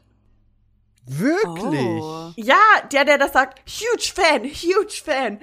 Das Ah. ist derselbe Dude. Wie Okay. fucking Daryl, der Hippie-Dude, der auch auf der Insel lebt. Ich, Ha, hab ich nicht gecheckt. okay, aber äh, eigentlich wollte ich nur sagen, Knives Out hat, Trooper Wagner, der irgendwie weird ist und äh, hat diesen, diesen Wachmann am Gelände, der super schrullig ist, hat die Mutter und die Schwester von äh, Martha und vor allem die weird, super weirde Great Nana, Ja, die, ja ist quasi so im Zentrum des Geschehens ist, weil sie so, Ja. are you leaving, Ransom? Ach, lieb. Also, ich lieb, ich lieb einfach Knives Out. Ich finde, der Twist ist auch besser erzählt, weil für mich war die Story schon fünfmal komplett abgeschlossen. Wobei ich bei Glass Onion tatsächlich, und das ist wahrscheinlich der juicy Part, der vielleicht ein bisschen controversial ist. Beide Filme haben dieses eine Element, das noch unrealistischer ist als das ganze Ding an sich. Das ist bei Knives Out die Tatsache, dass Martha kotzt, wenn sie lügt. Und das ist bei Glass Onion, dass Andy eine identische Zwillingsschwester hat, von der niemand weiß. ja. Und die sie eins zu eins nachahmen kann, ohne dass irgendjemandem was auffällt. Und da finde ich einfach Nice Out more charming. Ich mag, wie die Story erzählt ist, bei Knives Out lieber, weil bei Glass Onion in meiner Erinnerung ist es einfach nur erst dieses Dinner, dann gehen alle in ihre Zimmer und dann wird das Ding aufgeklärt, dann gibt's so eine Jagd und dann explodiert das Ding und dann ist das Ding aus. Das heißt nicht, dass ich das nicht toll finde, und dass es nicht spannend ist. Das ist es absolut. Äh, ich war very entertained, aber Knives Out würde ich mir einfach den ganzen Tag fünfmal anschauen. ich habe das Gefühl, einfach in, weißt du, in diesem, es ist allein schon diese ganzen Kleinigkeiten, die bei Knives Out im Hintergrund auftauchen, dass überall im Haus so Memento Mori-Kram versteckt ist, schon in den Fensterscheiben von da, wo, wo Martha drin sitzt und die Detectives unterhalten sich draußen, diese ganzen Figuren und irgendwie Hintergründe und dass es alles irgendwie creepy aussieht, als würde es da spuken. Ich, ich liebe das einfach. Und da kann leider Glass Onion Und vielleicht ist es einfach auch wegen dieser ganzen ah, Millionaires are evil und Elon Musk hast du nicht gesehen. Mhm. Vielleicht ist es einfach deswegen, ich bin diesem Thema ein bisschen müde. Mhm. Aber Mhm. das war eine sehr lange Art und Weise, um zu sagen, ich finde auch den Plot-Twist einfach in Knives Out besser. Ist okay. Tut mir leid. Ist okay. Wir lieben Bär-Monologe. Das weißt Wie du. ist, es, wie ist es für euch? Also, bitte, Miki, sag nicht, dass Glass Onion eindeutig besser ist als Knives Out. Nein. Nein, nein, nein, nein, nein, nein. Das, das sage ich auf, das sage ich auf keinen Fall. Also ich, ich gebe dir zu 100% recht beim Setting. Das Setting ist bei Knives Out auf jeden Fall viel geiler. Also da, da können wir, glaub, müssen wir, glaube ich, nicht diskutieren. Das ist viel, viel, viel, viel besser. Dieses, dieses Haus und alles, wie du halt sagst, dieses, dieses Cluedo-Board, das ist einfach so dafür gemacht und so smart umgesetzt. Und da sind so viel kleine, schöne Details drin. Ich muss aber sagen, dass ich den Twist an sich in Glass Onion Echt? smarter und äh, smarter ist vielleicht nicht der richtige Begriff, aber unterhaltsamer fand, auch wie er filmisch dargestellt wurde, weil in Weil in, es alles in, auf Anfang stellt. ja, genau richtig. Und das fand ich, fand ich persönlich spannender in Glass Onion, weil bei Knives Out hast du nur dieses, okay, dir wird an einem Punkt gesagt, Ja. wie es, wie es, wie der, wie der Mord unter Anführungszeichen abgelaufen ist. Dann Ja. geht der Film normal weiter. Dann kommt noch mal ein Twist und du erfährst, oh, Ransom ist der Bad Guy und das war's dann. Aber bei Glass Onion hast du den Film bis zu einem gewissen Punkt. Dann kommt eine Szene, wo du denkst, what? Was? Und dann siehst du auch noch mal den, den, den, was du bisher gesehen hast, anders. Ja. Dann werden dir noch mal andere äh, Szenen, die du schon gesehen hast, gezeigt, noch mal mit anderem Hintergrundwissen. Und da fand ich die, die Auflösung dann bei Glass Onion einfach smarter und cooler umgesetzt. Ich würde aber jetzt mir schwer tun zu sagen, welchen Film ich als Ganzes besser finde, weil sie einfach irgendwie gleich sind. Same, same, but different. So zu 100 Prozent. Ich, ich fand, also, ja, also das ist auch auf jeden Fall valid. Weil das stimmt, das, das hat definitiv Spaß einfach, das hat definitiv einfach als Zuschauerin Spaß gemacht, das alles nochmal, weil es was sehr viel, weil in, in Nice Out ist es quasi nur diese kurze Spanne, die dir nochmal erzählt wird von Genau. dem, sie geht halt da rein und dann geht sie in die Treppe und dann knirschen die Treppen und sie hört das und bla bla bla und dann bellt Genau, der ja. Hund und dann ist sie weg. Aber das macht so gesehen bei Glass Onion ein bisschen mehr Spaß zum Zuschauen, weil halt quasi der ganze Film nochmal erzählt wird. Genau, Oder ja. zumindest dieses ganze, die Zeitspanne auf der Insel. Ja, ja, ja, ja. Wie ja. ist es für Yvonne? Also ich bin ähm, bei Bea tatsächlich. Was? Also ich finde Knives Out. ähm, ich finde Knives Out in eigentlich allen Punkten den runderen Film. Mhm. Ähm, also ich finde auch das Setting holt mich halt mega ab. Ich, ich liebe halt einfach, dass jemand quasi wirklich ein Cluedo-Board verfilmt hat. Ja, also ich finde, es ja. ist halt wirklich die, du hast so dieses, dieses Feeling, was dieser Film vermittelt ist. Es war Ransom mit dem äh, Messer Genau. im, ne? Warte, Ja. vorhin war es die Vase, Im- oder? War es nicht die In Vase? der Pokal. Ich, äh, vorher war es der Pokal, in der Pokal, Bibliothek. Der Pokal. genau, in der Bibliothek. So, das ist halt irgendwie genau das Ding und ich lieb's. Ähm, ich finde bei Knives Out außerdem besser das, oder was heißt besser, aber irgendwie die Charaktere tiefer. Jeder Charakter hat halt irgendwie so sein, sein Laster, was er irgendwie mit sich rumträgt und ist irgendwie so schlimm in sich und aber irgendwie auch so zum Beispiel am Ende, als die, ähm, wie heißt sie denn? Ah, Jamie Lee Curtis Charakter. Als Linda? sie dann da steht und dann irgendwie, ne, diesen Brief, Linda, genau, mit, mit dem Feuerzeug diese unsichtbare Tinte sichtbar macht, auf dem ihr Vater ihr halt irgendwie tatsächlich offenbart, dass ihr Husband sie betrügt, so. Weißt du, irgendwie sind die halt alle so leiderfüllt auch noch in sich und so schlimm untereinander und I don't know. Ich finde, die Tiefe der Charaktere holt mich da irgendwie noch mehr ab als, als bei Glass Onion. Macht Das Sinn? stimmt halt echt, jetzt wo du das sagst, haben nämlich die Charaktere bei Knives Out fast alle zumindest also wenn man jetzt von der Komplexität der Charaktere her sie guckt, dann ist es bei Knives Out so, dass außer der Nazi-Boy alle der Charaktere haben eine scheinbar positive Seite und negative Seite. Vor allem halt, Migi, wie hieß sie? Linda? Linda, ja genau. Linda. Vor allem Linda ist ja, hat eigentlich einen sehr ausgeformten Charakter und man muss auch sagen, ähnlich wie bei Glass Onion wurden diese Charaktere eigentlich auch nur während dieser Anfangsinterviews einfach aber komplett eingeführt.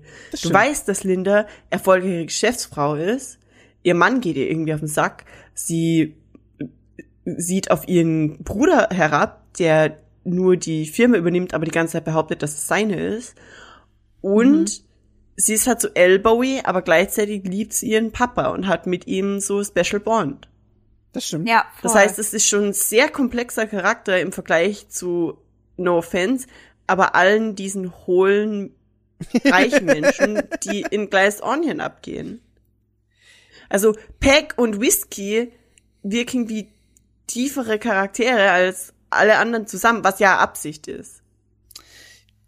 Ja und nein. Also ich, ich finde, also was ich generell finde, ist, dass man die beiden Filme sehr schwer vergleichen kann. Und ich glaube, also das ist natürlich jetzt reine Spekulation, aber ich glaube, dass das auch so das Ziel von Ryan Johnson war, weil er selber wahrscheinlich auch wusste, wie gut Knives Out ankam und wir, wir alle wissen so, der Fluch des zweiten Albums, so diese Fortsetzungsdinger, das funktioniert meistens einfach Okay. nicht. Und es macht, es macht meistens keinen Sinn, eine direkte Fortsetzung von irgendwas zu machen. Deswegen verstehe ich auch die Herangehensweise von Glass Onion so gut, weil ich mir denke, ja, es ergibt total viel Sinn, Ja. einfach alles auf den Kopf zu stellen, weil sonst hast du. Was ganz anders. genau, genau.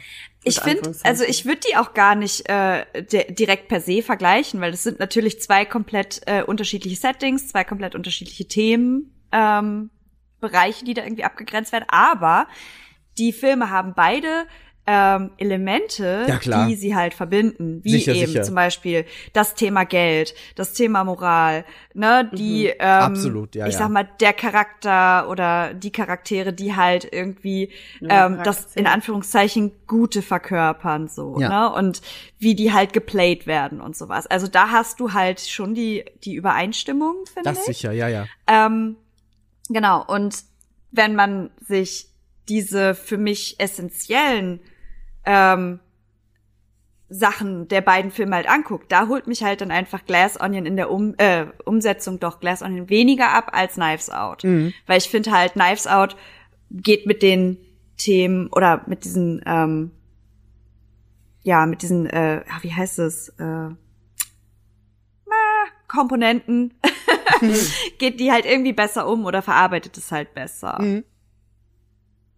Nee, das verstehe ich Aber total. this is just my opinion. Nee, das, Nee. das, das, ich Ist glaube, nicht ich, außer mein. also in, ich, ich, ich glaube, man kann insgesamt schon auch einfach sagen, dass, dass wahrscheinlich Knives Out der bessere Film ist, so als Ganzes. Ich glaube, dass, also da, da, da da sind sich wahrscheinlich alle einig. Aber es gibt so ein paar Dinge, die ich in, in Glass Onion dann cooler umgesetzt fand. Und einfach, ja, also ich fand's, ich fand's einfach schön dann, dass in Glass Onion so modernere Themen auch mit reinkamen, so zeitaktuelle. Aber wie gesagt, zeitloser ist hundertprozentig auch einfach Knives Out. Den kannst du in 20 Jahren noch gucken und da stimmt einfach alles zu 100 Prozent. Und wenn du in 20 Jahren Glass Onion guckst, hoffentlich, hoffentlich, das ist jetzt einfach nur ein Hoffen meinerseits, hoffentlich denken wir uns dann, boah, diese alt-right Twitch-Streamer und äh, Anti-Vaxxer sind einfach zum Glück ein Relikt der Vergangenheit. So. Ei, ich will da jetzt nicht zu tief in das Thema reinwarten, in diesen Sumpf. verständlich, ich finde verständlich. ich finde es einfach nicht enjoyable, das anzusehen, auch wenn das lustig gemeint ist und persiflierend sein soll. Mhm. Ich finde es trotzdem irgendwie weird Mhm. ähm, und unangenehm. Mhm. Also auch nicht mal im Spaß zum Ansehen, ehrlich gesagt, weil für das spielt er die Rolle zu ernst. Dave Bautista hat auch in Interviews gesagt, er ist so happy, dass er nicht mehr Drags spielen muss, weil mh, der Charakter ist einseitig und so hohl und er ist bereit für ernsthaftere Rollen und dann geht er und spielt einfach fucking Duke in Glass Onion. Das Lustige ist, dass das, das Interview wurde irgendwie ungefähr gleichzeitig oder halt in demselben Zeitraum äh, released wie Glass Onion und alle Leute waren halt einfach so, äh, Dude? Was? Aber to be fair, Dave Bautista spielt auch in Blade Runner und ich würde sehr viel mehr Blade Runner-eske Dinge von Dave Bautista sehen. Das wäre sehr viel toller. Und er spielt es auch großartig. Wie gesagt, ähm, wenn Schauspieler dich dazu bringen, dass du einen Charakter hast, dann hat er seine Rolle sehr wahrscheinlich sehr gut gespielt.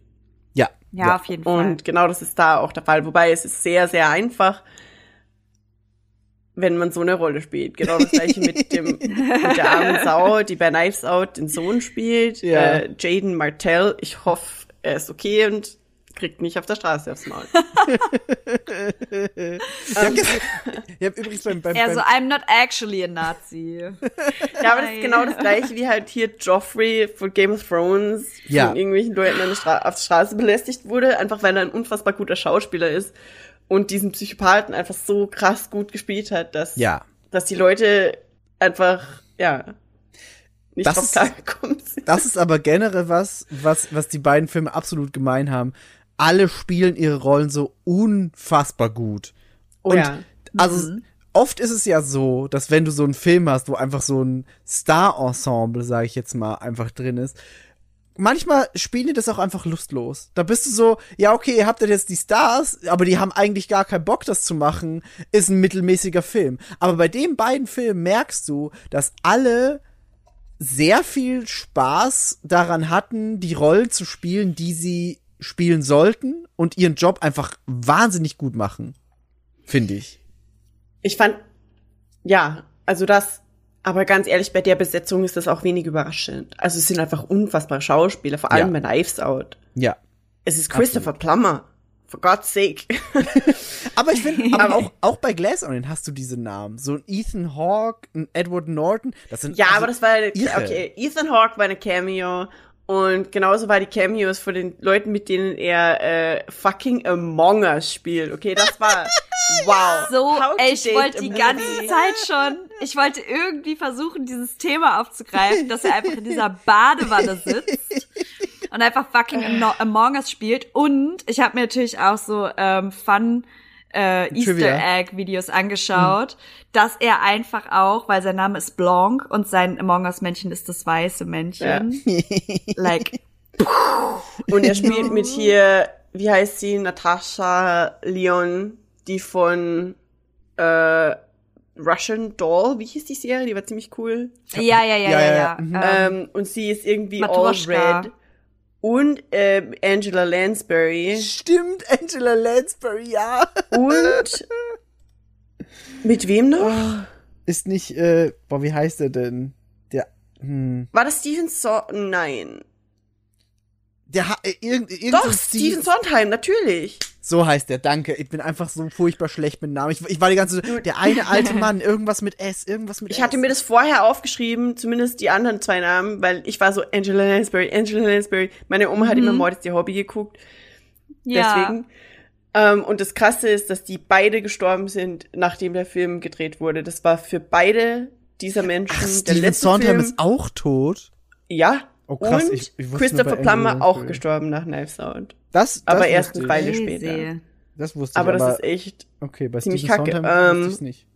Und hier, hier fehlt mir ein Name, aber der, der, der, der Schauspieler, der eigentlich den, den äh, Lordkeeper spielen hätte sollen, Mhm. äh, für Knives Out, also den, den, den Sicherheitsmenschen quasi. Mhm. Der ist auch verstorben und zwar noch bevor die Dreharbeiten angefangen haben. Oh, krass. Und da gab's aber dann dafür, ich, ich habe so ein Video geguckt und die haben dann gesagt, da wurde dafür so ein Foto von ihm platziert auf dem Kühlschrank, das man auch sieht im Film. Und Mhm. das finde ich sehr lieb. Das dass stimmt, ja. gemacht wurde. Das stimmt. Süß. Aber Christopher Ja, Plummer war ein Okay, sorry. Nee, alles gut. Gib ihm all die Liebe, er verdient sie. Ja, Ja, absolut. hier, Sound of Music. Sorry. Guck kurz die Salzburgerin im Bär nochmal durch. Also, nee, Moment. Einmal kurz so. Aber, nee, das war okay. Ich hab so,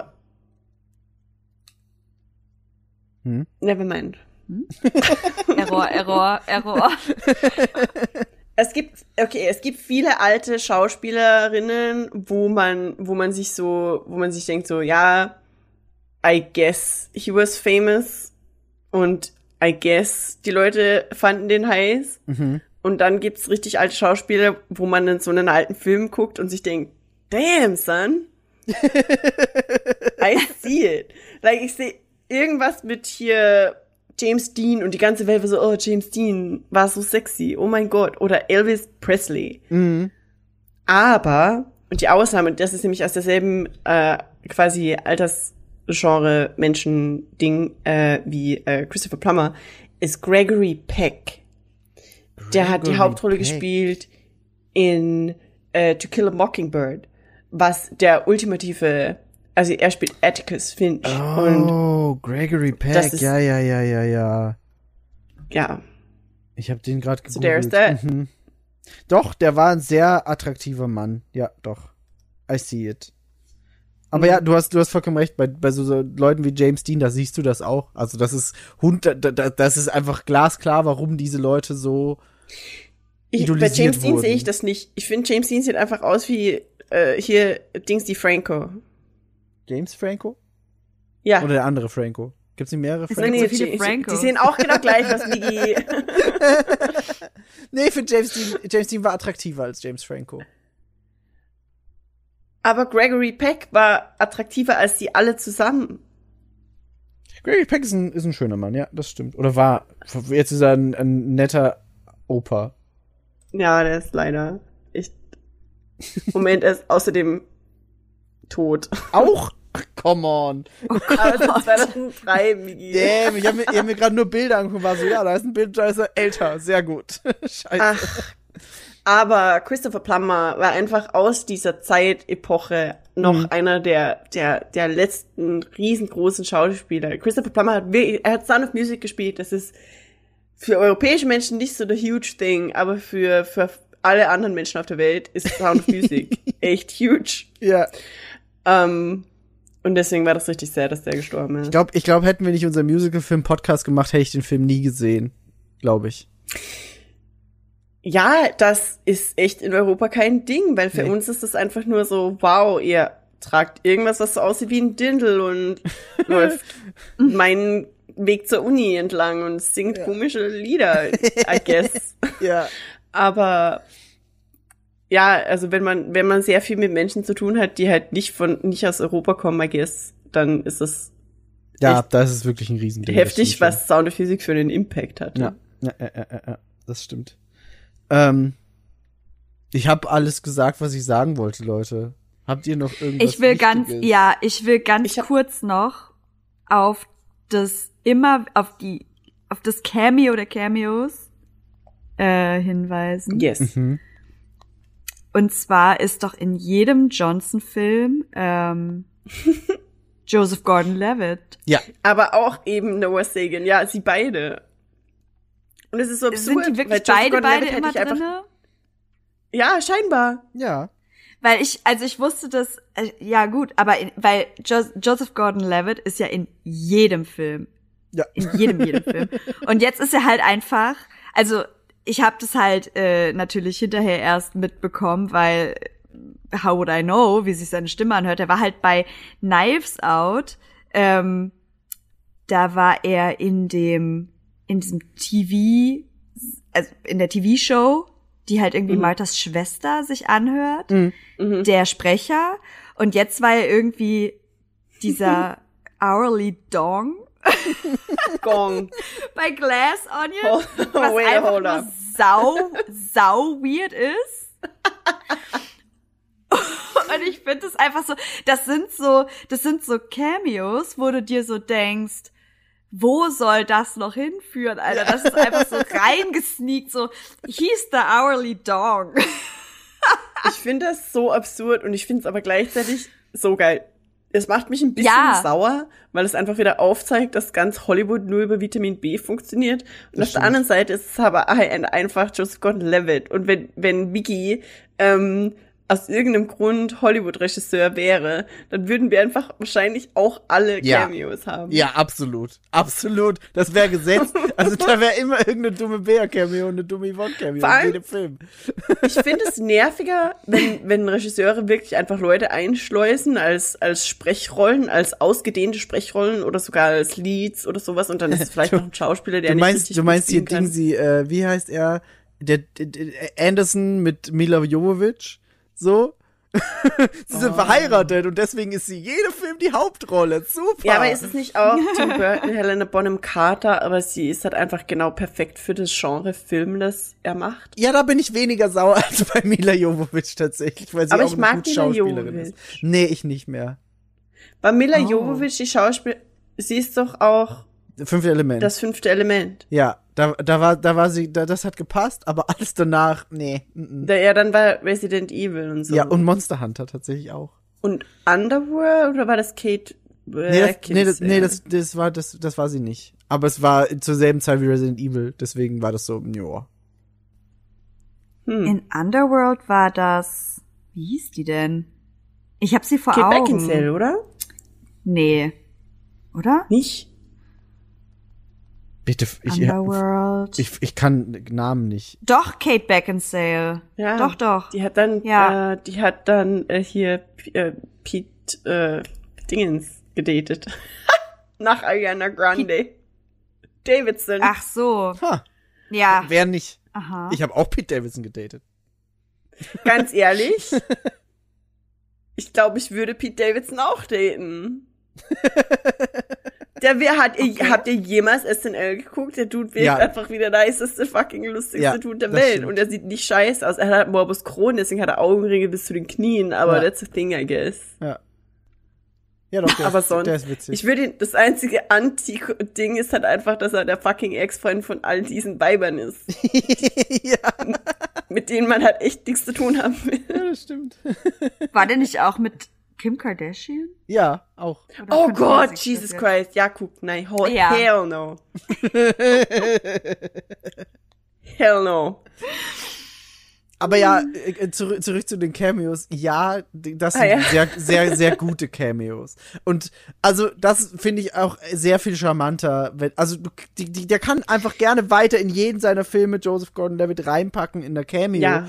Ist okay. Ja. Der kann ihm auch mal eine Hauptrolle geben, Aber- ist wahrscheinlich auch okay. Aber es ist, der, die sind halt, das ist halt auch gut so. Da, das Ich, passt. ich, ich fand es aber, also der, der Gong und ähm, der, der obdachlose Hippie, der auch auf der Insel wohnt, Mhm. diese zwei Elemente haben für mich irgendwie nicht so in den ganzen Rest gepasst. Weil der ganze andere Rest war sehr, sehr serious irgendwie. Aber ich schätze, das trägt halt auch dazu bei, dass er halt einfach so, dass der Dude halt einfach scheiß dumm ist. Ich wollte, da- ja, ja, genau. das, spielt wär- halt einfach auch, weil es ist unfassbar brunstdumm, sagt man auf Österreichisch. und Certified Idiot. ja, und deswegen ergibt es auch Sinn, dass da einfach unfassbare random Dinge passieren einfach. Ja, genau das war auch meine, meine Erklärung für mich selbst. So, ich dachte auch erst, warum ist da der, der, der weirde Hippie-Dude? Das ist doch eigentlich so ein dummes, dumme, dummes Gag-Klischee. Und dann war es so, ja, aber Miles ist halt einfach ein, ein Soziopath und gleichzeitig sehr dumm. Das ergibt schon Sinn. Der, der, wenn, wer, wenn nicht Miles, würde einen Hippie auf seiner reichen Insel leben lassen? So. Also einfach weil er da aufgekreuzt ist. Ja, Wobei genau. ich sagen muss, ich, ich, ich hab, also er hat es, also Blanc hat ja da diesen großen Realisationsmoment, wo er erst checkt oder verinnerlicht, dass Miles strohdumm ist, Mhm. aber so ein bisschen fand ich das überraschend, dass ihm das dann erst in einem Moment klar werden muss, so und dass er das dann erst aber ich schätze, das ist der Moment, in dem er das in Verbindung setzt mit dem, was passiert. Ich glaube auch, ja. Weil er hat dann diesen Moment, wo er halt so, oh mein Gott, Miles is fucking stupid. Ja, no shit, Sherlock. also das, also wie gesagt, diese, diese erfundenen Worte und so Wörter. Und Peg sieht das ja schon instant. Die macht im Hintergrund nämlich, äh, deswegen ist ja Peg da und deswegen ist Meg bei Knives Out da, weil die, der Zuschauer, die Zuschauerin sich mit der Person identifizieren als the one normal person Ja, in the whole movie. ja. Und Peg macht halt einfach Dinge, die ein normalsterblicher Mensch in dem Moment machen würde und zieht halt dann so eine Fresse und er sagt, das mit dem, wo sie da landen irgendwie, und er sagt so, äh, imbreathiate oder irgend so einen Scheiß. Die Worte sind auch so geil, ja. Und Peg macht so eine Fresse und ich bin auch so, was für ein Wort hast du gerade gesagt? und das, das, das Blanc dann erst später, sehr viel später, einen Moment hat, wo er so au laut ausspricht, dass Miles halt unfassbar dumm ist. Aber er rambelt da natürlich auch die ganze Zeit, Ja. weil er ja äh, für, für Helen noch Zeit schindet sozusagen. Das Oh ja, ist doch, glaube ich, die Szene, wo Das sie da stimmt. halt in diesem großen Raum sind und er ja sowieso irgendwie so komplett alles nochmal aufrollt und so ganz viel versucht mit Wörtern Zeit und Das Erklärung stimmt, er zu findet strecken. Zeit. Genau. Mm. Und ich glaube, Das dass stimmt er halt da irgendwie dann diesen Point of Realization vielleicht hat, aber das nur so rüberkommt. Also der wusste das sicherlich, aber da ist er halt dann so, he is so fucking stupid, la la la la la, ne? Er Weil er da einfach die Zeit noch. Ich, Ja. ich wünschte mir, aber das ist halt das Problem. Menschen, die diese Nachricht erreichen sollte, werden sich diesen Film nicht ansehen. Aber Mhm. dieses, diese, diese aggressive Dummheit und die Selbstständig äh, Selbstverständlichkeit, mit der sie aufgenommen wird von manchen Leuten, ohne Dinge zu hinterfragen, das ist ja eigentlich Mhm. der, die, die Nachricht hinter Glass Onion. Und das ist so ein Mhm. bisschen, ähm, deswegen fühlt sich das vielleicht für, ich weiß, die politische Message von Glass Onion fühlt sich für Leute, für viele Leute vielleicht an, wie Eulen nach Athen tragen. Mhm. Dieses Millionäre sind sehr oft stumpf und dumm und es geht tatsächlich nur ums Geld und Leute werden den Menschen covern, der ihnen ihren Lebensunterhalt zahlt. Ja, das stimmt. Mhm. Das ist quasi die Message. Ja. Und es braucht Ja. drei, vier Anläufe und Androhungen von sie verlieren sowieso alles, damit sie endlich umentscheiden. Und das ist eigentlich Das ein bisschen stimmt. bitter. Ja, Und da das finde ich, da finde ich die, die End Message von Knives Out irgendwie nice, I guess, dass einfach das Gute, also dass, dass Martha einfach, dass das Unschuldige prevailed, um das in, in VW Vendetta Terms zu sagen. ähm, weißt du, dieses eine weiße Weste bewahren ist mehr wert als mit Ellbogen und Krallen um Reichtum zu kämpfen gegen Menschen, die man eigentlich wertschätzen sollte. So wie alle Familienangehörigen in Knives Out. Ja, Und dann, Bei wie ja Knives auch Out Yvonne ist- angemerkt hat, sogar äh, Meg sich Hm? Wort. Ja, ich, also ich, ich muss sagen, ich, ich glaube, äh, bei Knives Out ist das Ganze halt einfach lokaler behaftet, weil es halt nur um Ja. dieses Familiending geht. Ja, es ist dieser Und Mikrokosmos. bei Glass Onion ist es halt einfach so richtig verbildlicht, dass im Prinzip mit der Kohle und mit dem Wissen und mit dieser ganzen Maschinerie dahinter, ähm, das halt wirklich Auswirkungen auf das gesamte Leben der Menschheit haben kann. Weil Ja. dieses, diese Firma, diese Alpha-Firma und dieser Stoff, den die erfunden haben, Miles plant ja im Prinzip damit wirklich ähm, Privathaushalte irgendwie zu versorgen und bla bla bla. Und das, obwohl dieses, dieses Mittel oder diese, dieser Kristall oder was auch immer, obwohl das halt einfach fucking dangerous ist und im Prinzip am Ende des Tages ja auch dafür verantwortlich ist, dass die ganze Glass Onion in die Luft fliegt, weil das halt einfach einfach ein riesiger, es ist wie ein, wie ein, wie ein äh, Zeppelin, haben sie ja selber gesagt. So, Genau. Du, Ja. Diese ganze Glass Onion, diese ganze Insel ist, ist basically einfach Hindenburg so. Und das ist halt, also das finde ich halt so krass, weil ich glaube, das ist auch der Punkt, was es so unangenehm macht im Vergleich zu Knives Out, weil du halt bei Knives Out einfach das Familienbusiness hast, wo sich alle irgendwie auseinandernehmen, aber es hat jetzt keine größeren Auswirkungen außer für die Leute in der Familie, aber eben dieses Verbildlichen dieser Macht, die halt jemand hat wie ein Miles, der halt einfach fucking stupid ist und unangenehm und einfach nur durch seine ich sag mal, ähm, Kaltschnäuzigkeit wirklich zu dem geworden ist, was er ist und manipulativ ist und einfach so ein Disruptor ist, wie er das so schön sagt. ähm, dass es einfach Größenwahn und es gibt halt, wie gesagt, Menschen im echten Leben, die so sind. Und das ist halt, also es ist halt einfach so close to our normal, dass es das, glaube ich, auch so sau unangenehm macht. Ja. Ja. Ja, ich glaube, da hast du Weil recht. das ist halt einfach nicht so weit weg von der Realität. Und das ist halt mehr als ein Erbstreit und das ist halt gruselig. Ja, genau, das meine ich. Also es ist überhaupt nicht weit weg von der Realität, weil es ist ja wahrscheinlich, dass manche Dinge einfach so abgelaufen sind. Hm. Ich meine, irgendjemand, der dem das vielleicht latent interessiert, kann vielleicht mal reingucken, wie es passiert ist, dass äh, die Menschheit in Treibstoffen für äh, Fahrzeuge Blei verwendet hat. Das Mhm. ist eine sehr gruselige Geschichte und die Spätfolgen davon baden wir gerade Mhm. aus. Mhm. Ja, absolut. Aber das, also das ist das, was ich da in dem gesehen habe. Und das, das wäre halt einfach unfassbar creepy. Und Ja. Scheiße. Ja, voll. Das, Well.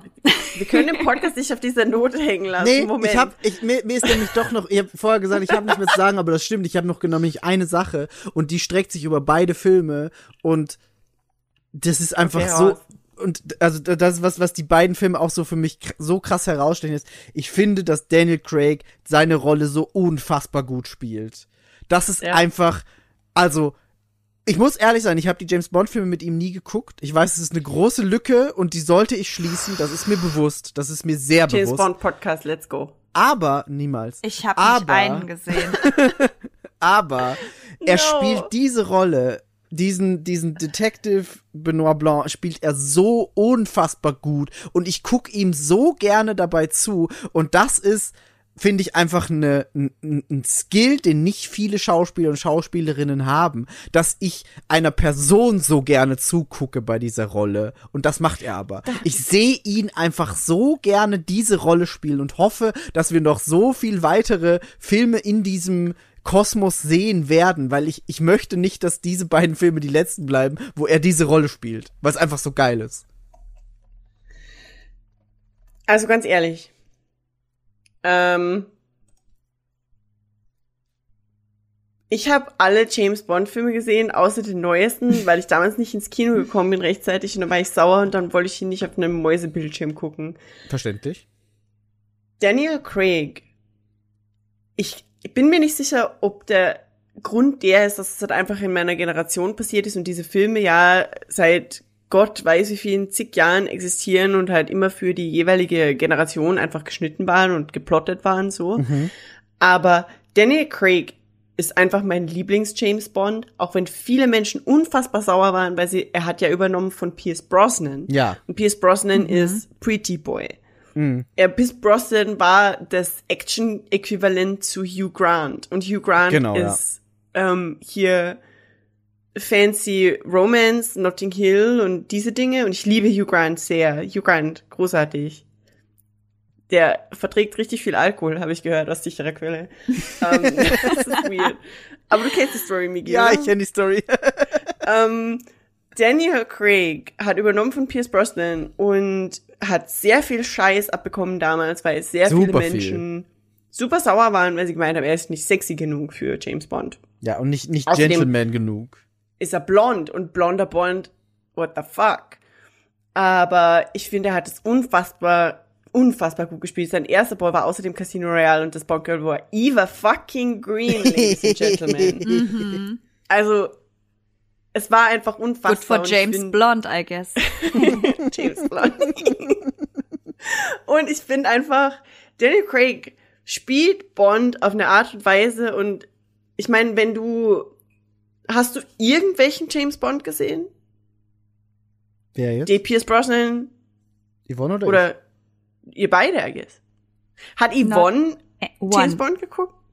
Not Wer- one. ich? Okay, krass. Ich habe zumindest, ich habe zumindest ein paar gesehen. Ich habe äh, ich habe früher die mit John Connery gesehen Ah, und ich habe einige, ich habe zwei von den von den Pierce Goldeneye. Brosnan Bonds gesehen. Genau, du Goldeneye hast auf jeden fix Fall. Goldeneye Ja, und aber ich weiß nicht welchen noch. warte. Another Day to Die. Und wie heißt der? Der mit dem Madonna-Soundtrack. Weiß ich nicht mehr. Ähm, aber ein, ein davon auf. Also Die zwei, Another Day. zwei von dem Pierce Brosnan und ich glaube alle Sean Connerys. Und ich glaube noch so random, du weißt, wie es früher war, wir haben ORF geguckt und es gab bei uns nicht viel mehr. Und das heißt, wenn James Bond lief, dann, dann war halt James Bond Programm, so, dann lief der halt und man konnte nicht auskommen. Und dann hat man das halt geguckt. Deswegen, äh, das war so, so meine James Bond Erfahrung. Aber tatsächlich, mein, mein liebster James Bond ist ein, ein Gamecube-Spiel, das ich früher gespielt habe. Das hieß Rogue- das hieß, das hieß Rogue Agent. Da hat man, hat man so einen bösen, bisschen, bisschen abgefuckten Typen gespielt. Das war cool. Das ist meine schönste James Bond Erfahrung. Gemeinsam mit Goldeneye. Wow. Aber ich habe, ähm, die Daniel Craig Sachen habe ich nie geguckt, aber auch nie gehasst. Oder, aber auch nie gemocht. Das ist so ein Nichtsinn für mich. Aber Also ich mag Daniel James Craig. Bond. James Bond hat halt einfach dieses schwierige Stigma, weil halt Frauen in James Bond Filmen aufgrund des Alters der ganzen Reihe und aufgrund der Beschaffenheit und der Zielgruppe der ganzen Reihe, ja, we all know Bond Hm. Aber irgendwann und spätestens mit dem Beginn der Daniel Craig Ära hat sich das definitiv gedreht und shit's happening. Außerdem hat James Bond plötzlich Gefühle und ist nicht mehr nur diese Toxic Masculinity Hülle. Ähm, Und das ist echt ziemlich cool. Und er spielt dieses ganze, also genau dieses, die, diese Dinge, die man in Knives Out und Glass Onion von Daniel Craig hat, dieses, er verkörpert halt einfach dieses, und ich meine, es ist jetzt richtig dumm gesagt, ne? Aber du siehst diesen Schauspieler einfach und er sagt absolut nichts. Aber seine Mimik sagt dir einfach alles, was er denkt, ohne dass es so ein Pantomime-Spiel, ich sag dir, was ich denke. Weißt du, so wie ein scheiß Schauspieler wird irgendwelche Fratzen ziehen, aber Daniel Craig verzieht einen Muskel in seinem Gesicht und du hast das Gefühl, okay, irgendwas ist ab. Irgendwas Mhm. geht hier ab. Und genau das ist, was Knives Out und Glass Onion einfach carried. Daniel Craig carried das ganze Ding. Und genau das macht er auch in James Bond und er macht das echt gut. Und natürlich ist es James Bond, das heißt, es muss Action sein und es ist sehr viel, es ist halt unfassbar gritty und Blut und der Aston Martin überschlägt sich, schrecklicher Autounfall, der eine in Casino Royale und, aber guckt James Bond, wenn ihr das nicht geguckt habt, James Bond mit Daniel Craig ist einfach, ich, I'm just gonna leave it there. es ist echt, es ist einfach wirklich gut. Nee, Wie kann man also- keine, ganz ehrlich, das ist so, wenn es nichts zu gucken gibt und ich hab Bock auf Action, dann gucke ich James Bond. Wenn es nichts zu gucken gibt, spiele ich Dü, Videospiele. dü, Bea. dü. Wenn es nichts zu gucken gibt, dann schlafen. No. Worst Partners ever. Ohne wir sind Scheiß. einfach die schlechtesten. So, das ist so, Bea erhofft sich einfach, dass wir auch so Dinge gucken. Wir so, nee. Wir James haben andere Bond? Prioritäten, Bea. Skyfall, der Soundtrack ist der Hammer. Es gibt Judy Dench, Lady Hm. Judy Dench.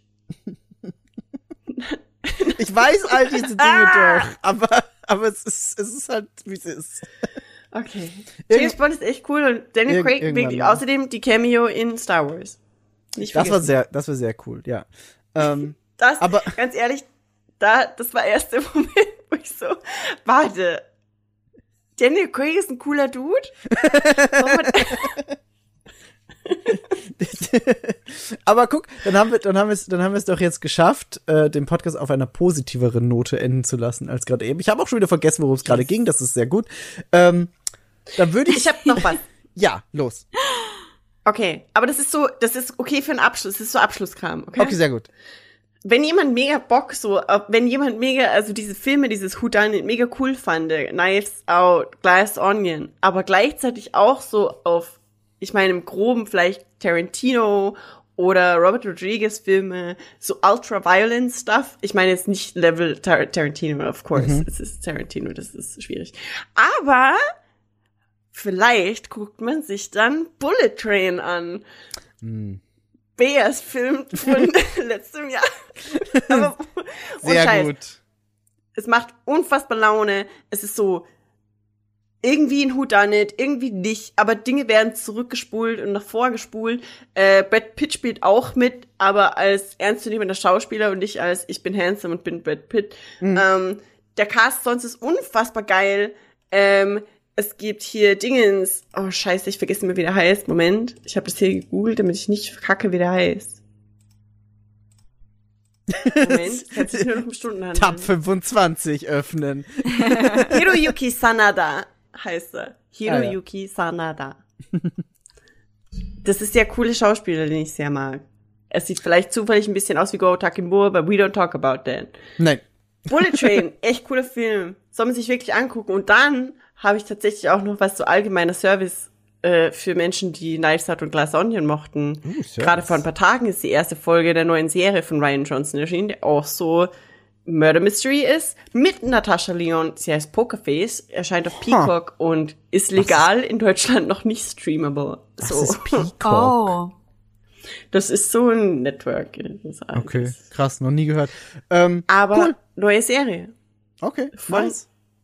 Also auch Murder Mystery, auch Ryan Johnson heißt Pokerface. Es gibt äh, definitiv wahrscheinlich Cameos von Joseph Gordon-Levitt und dem anderen Dude, dessen Namen wir absolut die ganze Zeit vergessen. Ja, das ist okay. Wir haben sehr viele Namen heute genannt, die wir nicht vergessen haben oder zumindest schnell ergoogeln konnten. Ähm, Oh ja. es, es war mir eine Freude mit euch beiden. Wir hören uns Ja. dann wieder in ungefähr einem Monat. Und äh, Yes. Ja, sonst habe ich nichts mehr zu sagen. Ich äh, verabschiede mich an der Stelle. Ich drücke jetzt schon langsam auf den Outro-Knopf. Das dauert immer ein bisschen, deswegen muss ich Zeit überbrücken. Aber ich habe noch ein James Bond. ich habe hab noch ein Kompliment. Gut, dass du es geschafft hast, nicht Star Wars zu erwähnen, trotz Ryan Johnson, Bea. Kudos an dich. Tschüss, bye. Ich hab's mehrmals erwähnt. Star Wars! Star Wars!